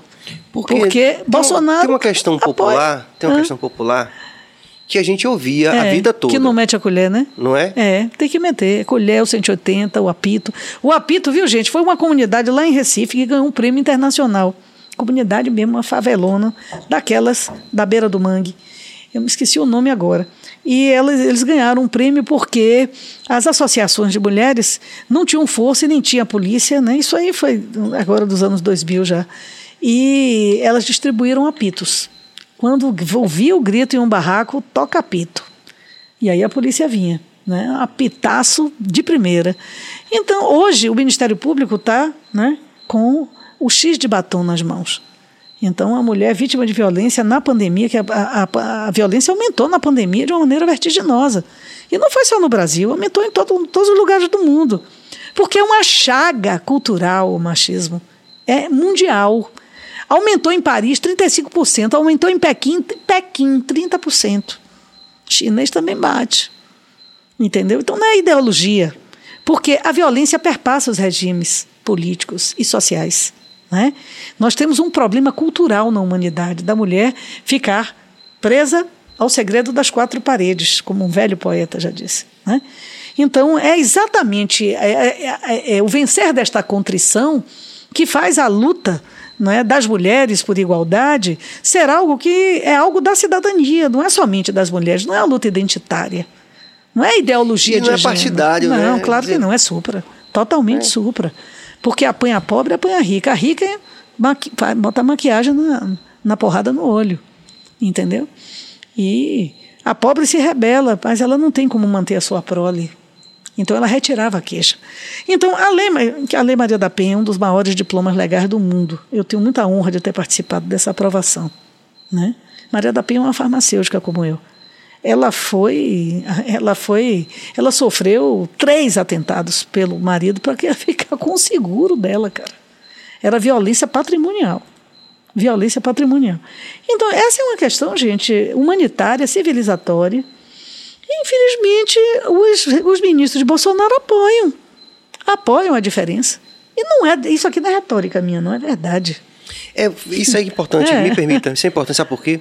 Eu fiz um post, eu, eu acabei de sair completamente das redes sociais, mas antes de sair, eu fiz um post analisando aquela questão, por exemplo, do nazismo como um movimento de esquerda, e aí eu fiz um exercício, repare, fiz um exercício que eu quero, é importante a gente dizer isso aqui agora, viu? Paciência comigo, diretor. Olhe bem. Aí eu, eu fiz o exercício seguinte, ó, Alice, ó, não perguntem não é Serginho que está dizendo não. Vá no, no Mein Kampf, que é o livro que o Hitler né, lançou quando estava preso, inclusive. Exato. O que, e vejam o que Hitler diz sobre o comunismo. O que ele, ele achava que, que, o, que o comunismo era o inimigo mortal dele. Exatamente. Né? E assim, propus esse desafio para as pessoas que estavam lá na rede e tal. É, como, como, você, como você falou é, é o que está sendo dito por esses representantes. Exatamente. Não é o que a gente está dizendo. Você está falando. É a postura isso? que, os, que, os, que, que essas pessoas estão estão colocando, como você falou do Paulo Guedes. Ele falou, ah, era uma festa, as empregadas domésticas estavam indo para. Não, não é Serginho que está falando, né, Alice? Vai lá na fonte. Mesmo. Mande aí. Aluno com deficiência atrapalha a aula. Sim, sim. Né? Porteiro, empregada doméstica, na universidade, não tem sentido. Paulo Guedes realmente. É. É Mas o importante é isso, que foi Agora, ele que disse, deixa, deixa, deixa, eu te falar um negócio aqui, que Diga. você está falando sobre hum. a ditadura, sobre tudo isso. Hum. E essa semana foi o Dia Nacional da Cultura, dia 5, né? Hum. E nós fizemos lá na Comissão de Cultura um grande seminário com secretários estaduais, com lideranças da cultura do Brasil todo, das várias linguagens culturais. Estamos montando essa plataforma para entregar aos presidentes, aos candidatos, né? aos presidenciáveis. E aí eu parei para poder escrever alguma coisa para falar no dia. E aí eu, tava, eu levantei exatamente o perfil, o que foi cultura, fascismo e desmonte. Na Alemanha, a combinação de ressentimento, racismo, anticomunismo foi diretamente responsável pelo crescimento e reforço dos entusiastas de Hitler. Né? A fórmula parece se repetir no Brasil de hoje. Na Itália, o regime fascista, que governou de 22 a 43, procurou criar entre aspas, um novo homem, uma nova mulher, um novo né, ethos, uma hum. nova cultura. Né? Fascismo era, em geral, né, e o fascismo italiano em particular. Um projeto é de criar novas identidades. O cidadão da Itália, fascista, é, aquele cara que usava a faixa porque ele era um novo um, diferenciado, etc. E para realizar essa tarefa, os cidadãos da Itália fascista, é, é, infelizmente, fez com que as instituições culturais e sociais da Itália fossem completamente despersonificadas. E no Brasil a mesma coisa. As semelhanças entre Bolsonaro e o fascismo do século passado, para calar as artes, né, a educação, os intelectuais, né, são, no mínimo, no mínimo, estarrecedora, como os nazistas na Alemanha e os fascistas na Itália eram inimigos é, dessas linguagens livres, das linguagens culturais, da possibilidade da manifestação livre. Então, quando você passa para fazer essa contextualização histórica, é tudo muito parecido. Né? É só ler como você disse, o Mike Kampf. Vai, vai, ver o que ele diz, não é, não é o que a gente está dizendo. Vai ver o que, é, que Hitler fala sobre o comunismo. Dizem. É isso que nós estamos vivendo. Nós estamos vivendo uma versão é, do muito século XXI é. do fascismo. Muito é isso louco. aí essa, essa falta de diálogo, assim, porque a gente perde esse chão, é que me assusta muito, inclusive do ponto de vista familiar. Eu tenho muita dor de ter perdido muitos colegas, no sentido, tão vivos, não morreram de Covid. Mas porque a gente perdeu amizades e relações de, da vida Meu toda, Deus, né? As famílias né, se é, dividiram. Isso eu, eu, sinto muita dor disso. É muita isso. mesmo. Gustavo Ban, deputada, como poderíamos ser mais pedagógicos no sentido de esclarecer a população o que de fato é o comunismo? Enfim, como espantar esse fantasma, fantasma.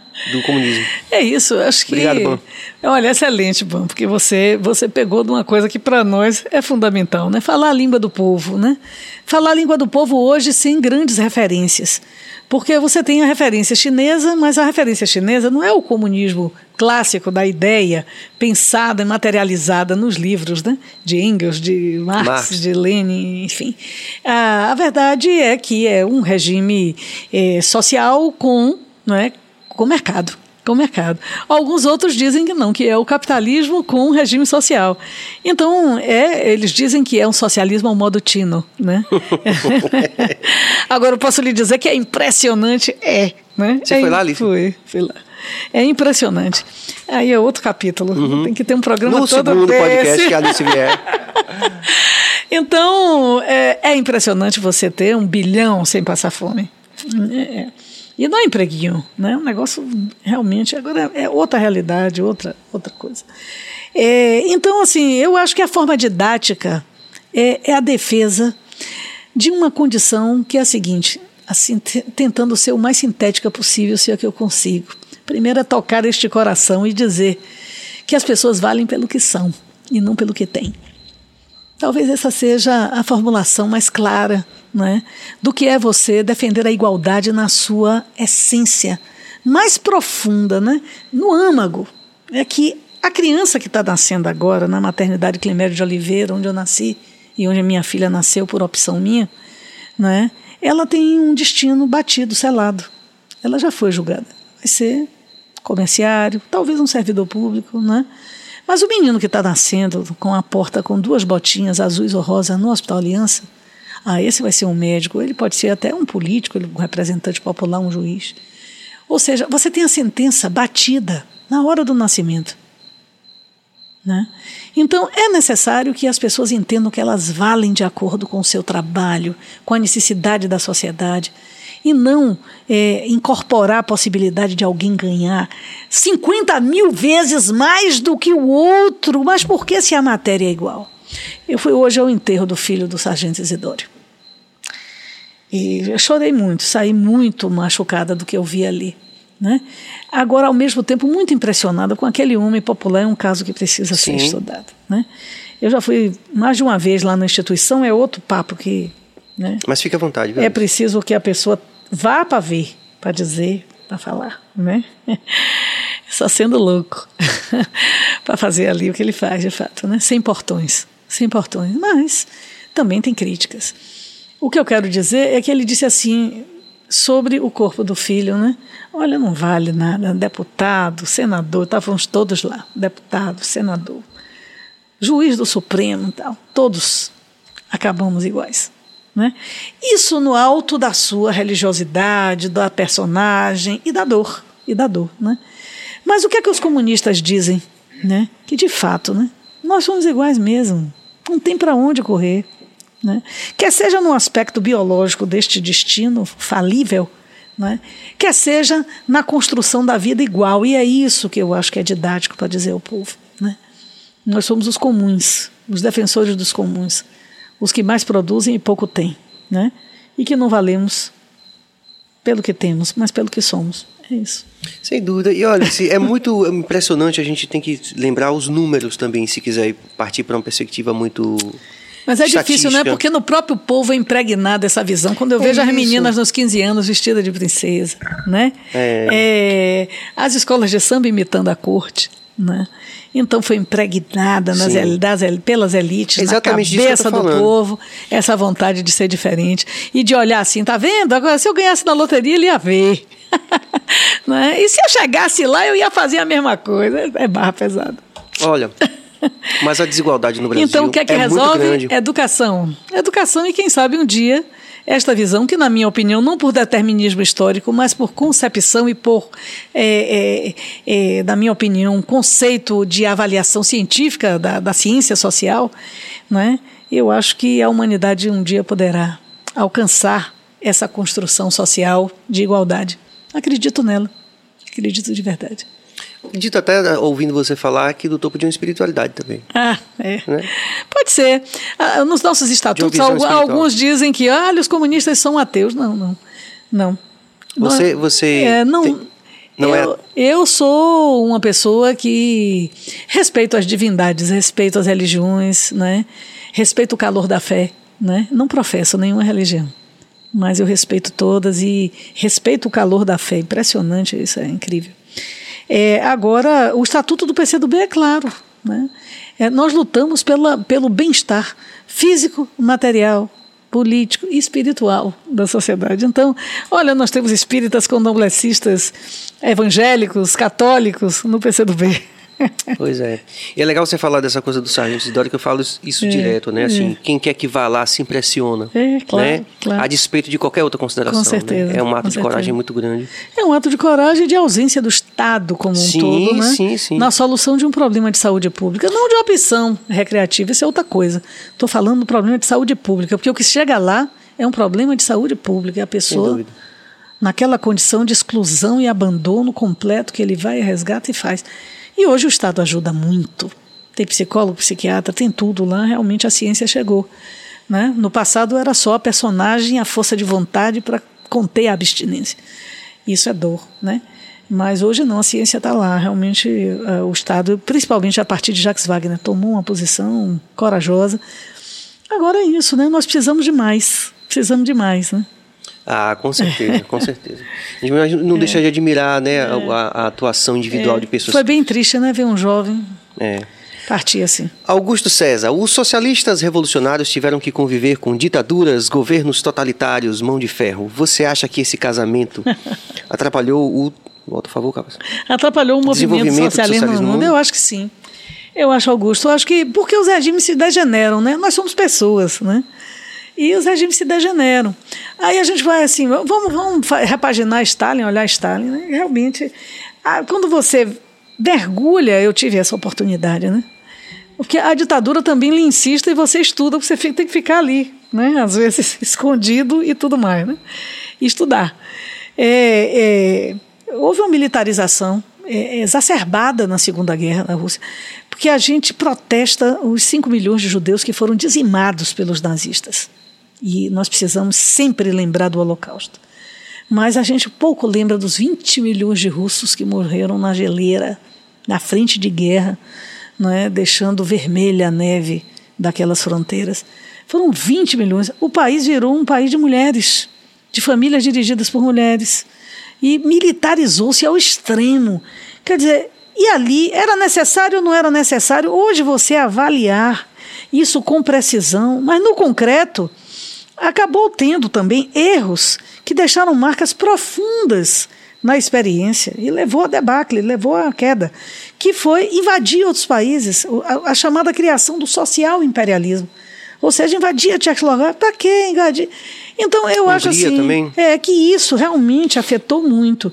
Inclusive, os partidos se cindiram no mundo inteiro. Aqui no Brasil, houve essa cisânia a partir dessa condição.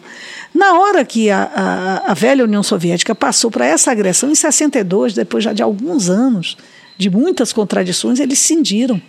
É por isso que no Brasil ficaram dois partidos. O PCdoB, que botou essa partícula, esse DU, mas era o partido tradicional, né, com a, a ideologia, e o PCB, que ficou sendo o aliado da União Soviética no Brasil.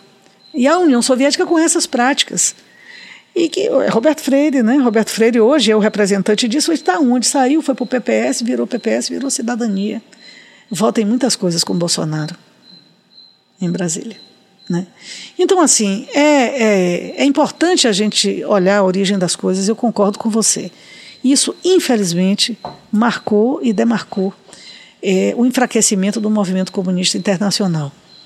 E agora vamos seguindo, é, construindo soluções democráticas, soluções é, federadas, né, em frentes, porque, evidentemente, há uma necessidade de restauração desses conceitos. Sem dúvida. A crítica também é importante, né? Como você é, falou. E a autocrítica também. Sem dúvida. o meia-culpa. Vamos lá, acaba. eu não estava na época, né? Japinha... É autocrítica histórica, né? Japinha MC. Boa noite, BaiaCast. Deputada Alice, atualmente Concar deliberou a realização do Carnaval é. de 2022. A senhora acha que estamos prontos para esse evento ou é arriscado ter uma nova pandemia? A Obrigado, pandemia, oh, que bom, que boa pergunta, né? Olha, é verdade, você está vendo que está fechando tudo de novo no Reino Unido, tem vários países, né? Na própria Rússia agora, a Rússia, é. não mais a União Soviética, os bolsonaristas vai dizer que é comunista, de hoje que acabou. É, eles estão lá numa situação de muita morte, publicam um pouco, notificam um pouco, né? É o mesmo vírus, um vírus miserável, um vírus agressivo, um vírus desconhecido. Nós estamos diante de uma doença que eh, as síndromes ainda estão sendo catalogadas. Né? Tem gente que não, não voltou ao olfato até hoje, tem gente que né, é, tem problemas neurológicos, perde a memória, tem de tudo, problemas motores, problemas de fala. O sistema nervoso central e o sistema respiratório atingidos frontalmente. Né?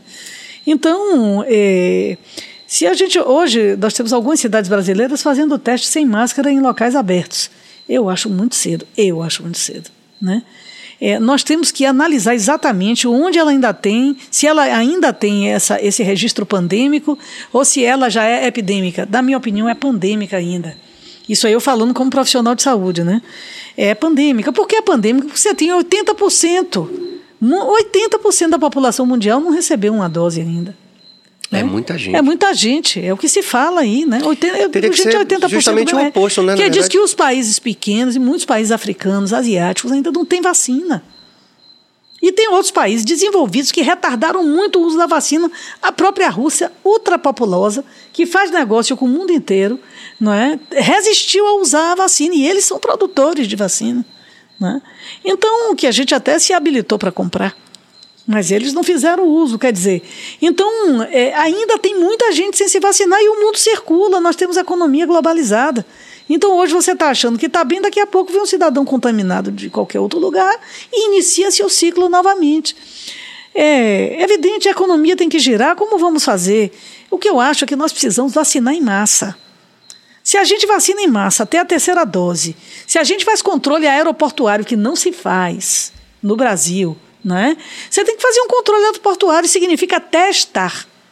Testar, não é só medir a temperatura, tem que testar. Aí você pode ir abrindo.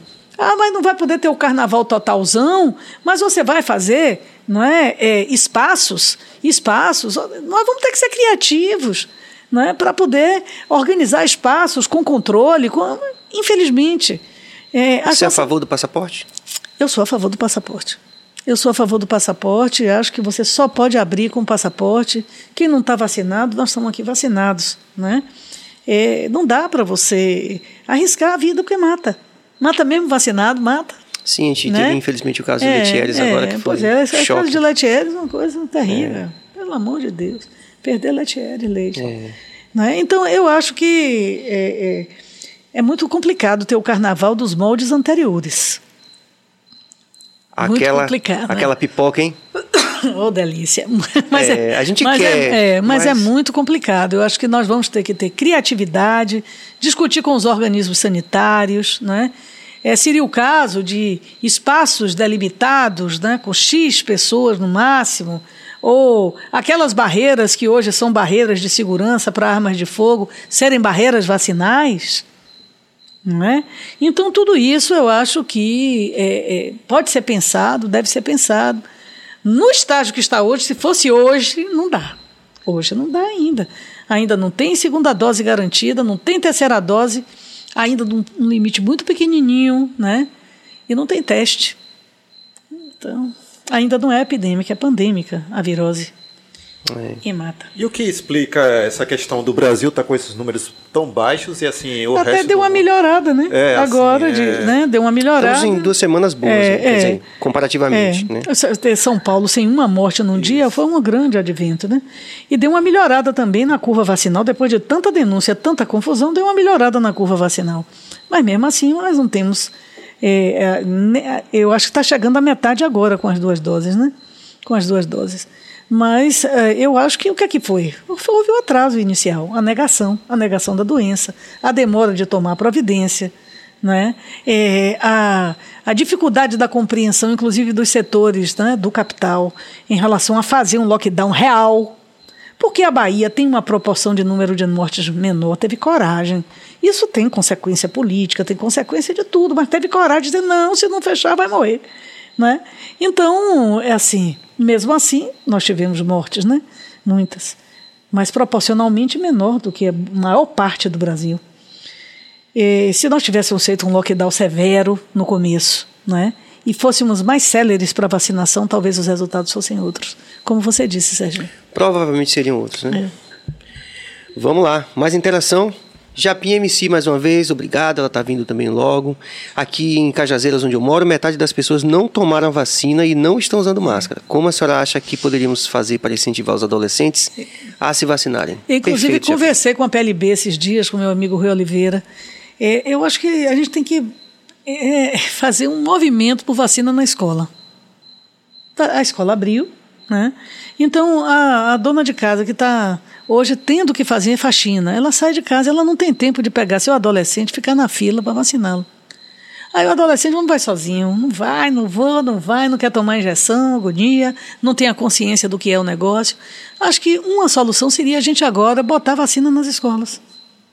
Entendeu? E pega autorização do pai e da mãe para vacinar leva autorização por escrito e faz na escola a vacina. É uma coisa, eu vou conversar, inclusive, a primeira oportunidade que eu tiver com o governador para falar isso. Vamos fazer vacina na escola, gente, vacinar os adolescentes. E vacinar os adultos de noite. O cara não é obrigado a vacinar, não quer vacinar, tudo bem, não quer vacinar, mas não vai entrar na escola, cara.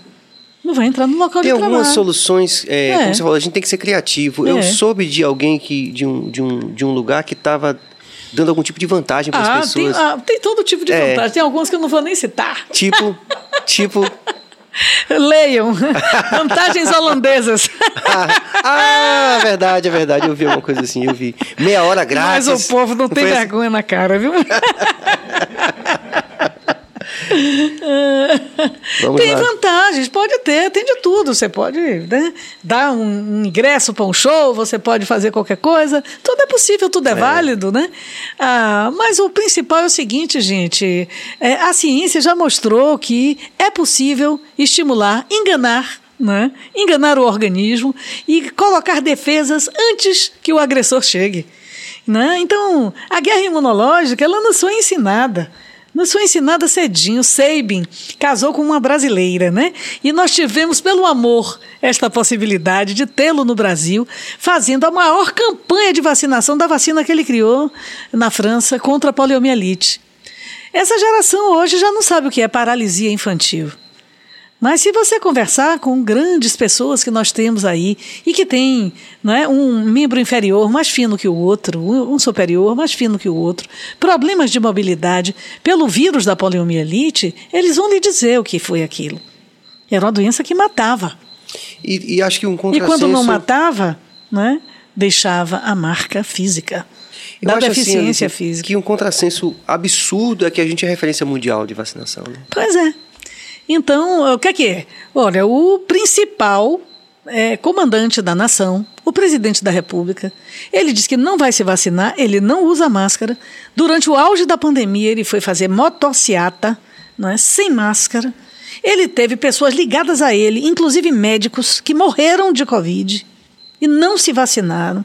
Ele propalou o uso de um medicamento sem eficácia para a Covid, com eficácia para o lúpus eritematoso e outras, é, é, e outras, e outras doenças, mas nada a ver com Covid. Não existia nenhum tipo de comprovação. E depois houve a comprovação negativa da hidroxicloroquina e da cloroquina para uso contra a Covid, e ele continuou com a caixinha azul oferecendo as emas do Palácio da Alvorada. Quer dizer, isso é crime. Isso é crime de indução ao erro, não é? E influenciou milhões de pessoas a terem uma conduta negacionista como a dele. É realmente uma pena, viu? Uma vergonha. Em nome de todas as pessoas que sofreram é. e que perderam seus entes queridos. Com enfim. certeza, Serginho.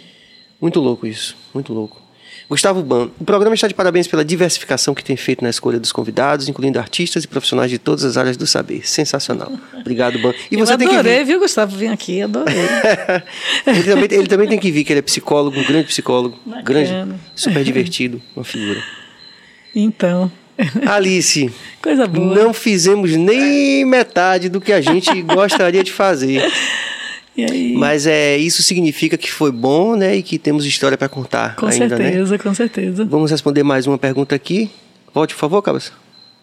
A de Lupécio, que é um grande apoiador, está sempre aqui. Quando o deputado Daniel Silveira foi preso pelo STF, qual foi a visão e opinião da deputada? Ah, Obrigado, Lupécio. Veja só, é, o Daniel Silveira, ele de fato incitou né, é, contra ministros do Supremo, contra instituições, e ficou comprovada a sua relação com motins. E nem tudo foi dito. Né? Então, realmente, é, ele não.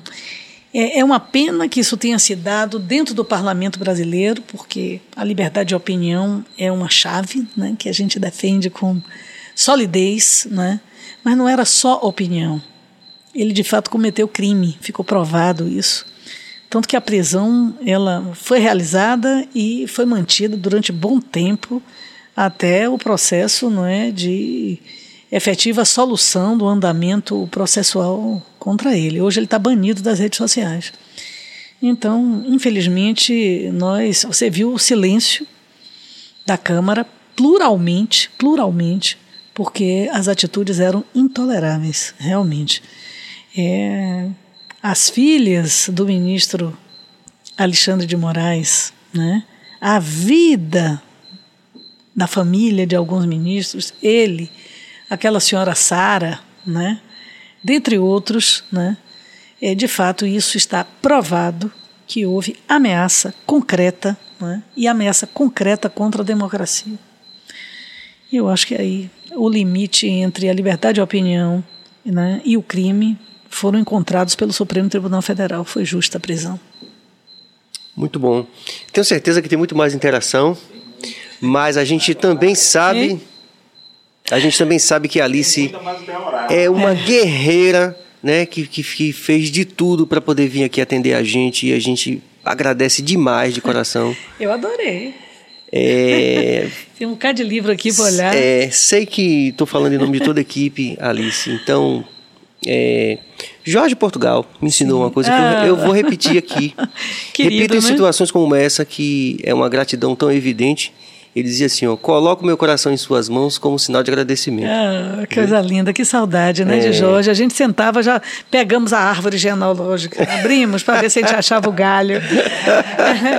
e, mas a gente dizia a todo mundo que era primo mesmo, primo, primo. É, eu digo, ó, Jorge, Saudoso. eu vou dizer uma coisa a você: o olho grande e a língua afiada nos faz parentes. e tenho a maior saudade dele, é, maior saudade gostoso. dele, grande figura, grande poeta, grande, grande compositor, grande educador. Que saudade de Jorge, que lacuna, né? É, que lacuna. Ficou esse legado é. e essa frase que eu, dessas é. situações, muito sempre obrigada, me valho dela, muito obrigada. é o caso. Viu? É, sem dúvida. Grande Jorge. e eu deixo o meu abraço a todos vocês, aos meninos das polêmicas. Eu sou movida a isso, né? Sou movida. E, e acho que a gente tem pouca chance. Né? Quantas vezes eu pude, assim, de uma maneira coloquial, dizer as coisas que eu penso, e boa parte das coisas que eu penso são também minoritárias na sociedade, né? outras não, mas ah, eu entrei muito cedo na política, entrei garota, né? sem mandato, nunca imaginei ser deputada em minha vida, eu queria ser cientista, né? fui para a universidade, me meti na pesquisa, entrei na universidade depois como técnica na pesquisa em hepatites, imagina, entendo muito, hein? E tive grandes mestres, mas a política me tragou inexoravelmente, me puxou, segurou, né? E o meu chefe na época, doutor Lira, grande hepatologista, dizia, olha, vai ter a hora que você vai ter que escolher. Vai ter a hora é. que você vai ter. Você é grande, você vem para cá, você dá show, você vai para o mestrado logo e tal. Mas você vai ter que escolher. Eu digo, poxa, é mesmo, escolhi. Tive que escolher na dor, né? Fui perseguida. E, e de fato, eu entendo a política, Sérgio, como arte. Como arte de convencer, arte de persuadir para transformar a vida das pessoas, né? E eu gostaria muito de ver esse vocábulo descriminalizado, porque o que mais me dói é isso, é que a força do argumento se transformou numa coisa tão pequena e a gente precisa valorizar o argumento, é o que me move. Adorei estar tá aqui. Obrigada. Sem dúvida, a gente agradece mesmo aos nossos anunciantes também, aos nossos apoiadores, Copo Cheio Empório de Bebidas, ao nosso doutor Enzo Querino também, odontologia especializada. Vamos aí, Cabas a rapaziada também da Carpon, Sampaio Sabores, a Zion também fazendo marketing digital e hoje também a CTS. A CTS também juntou-se ao time, muito obrigado. A gente está montando aqui uma campanha também que vai fazer parte do nosso programa aqui e a gente vai valorizar como a gente valoriza todos os nossos apoiadores. Obrigado, rapaziada do Centro Técnico Salvador. Vamos que vamos, paz e luz e energia positiva. Alice. Segunda-feira. Tudo de bom. Segunda-feira estamos de volta? Estamos de volta segunda-feira com a batalha de hip hop. Batalha de hip hop. Que massa! hip hop tá também no é. Plano Nacional de Cultura que a gente vai jogar aí. Estão ouvindo aí, é gente? É Vocês da bancada aí, nossos, nossos queridíssimos artistas que estão fazendo a bancada forte aqui no BaiaCast. É bom saber que a gente pode contar com você, viu? Pode contar, tamo juntos. Valeu. E é isso aí, a gente volta para a semana, segunda-feira, com a nossa batalha de de, de rimas. De rimas, isso. É isso aí. Muito obrigado, paz e luz e energia positiva. Valeu!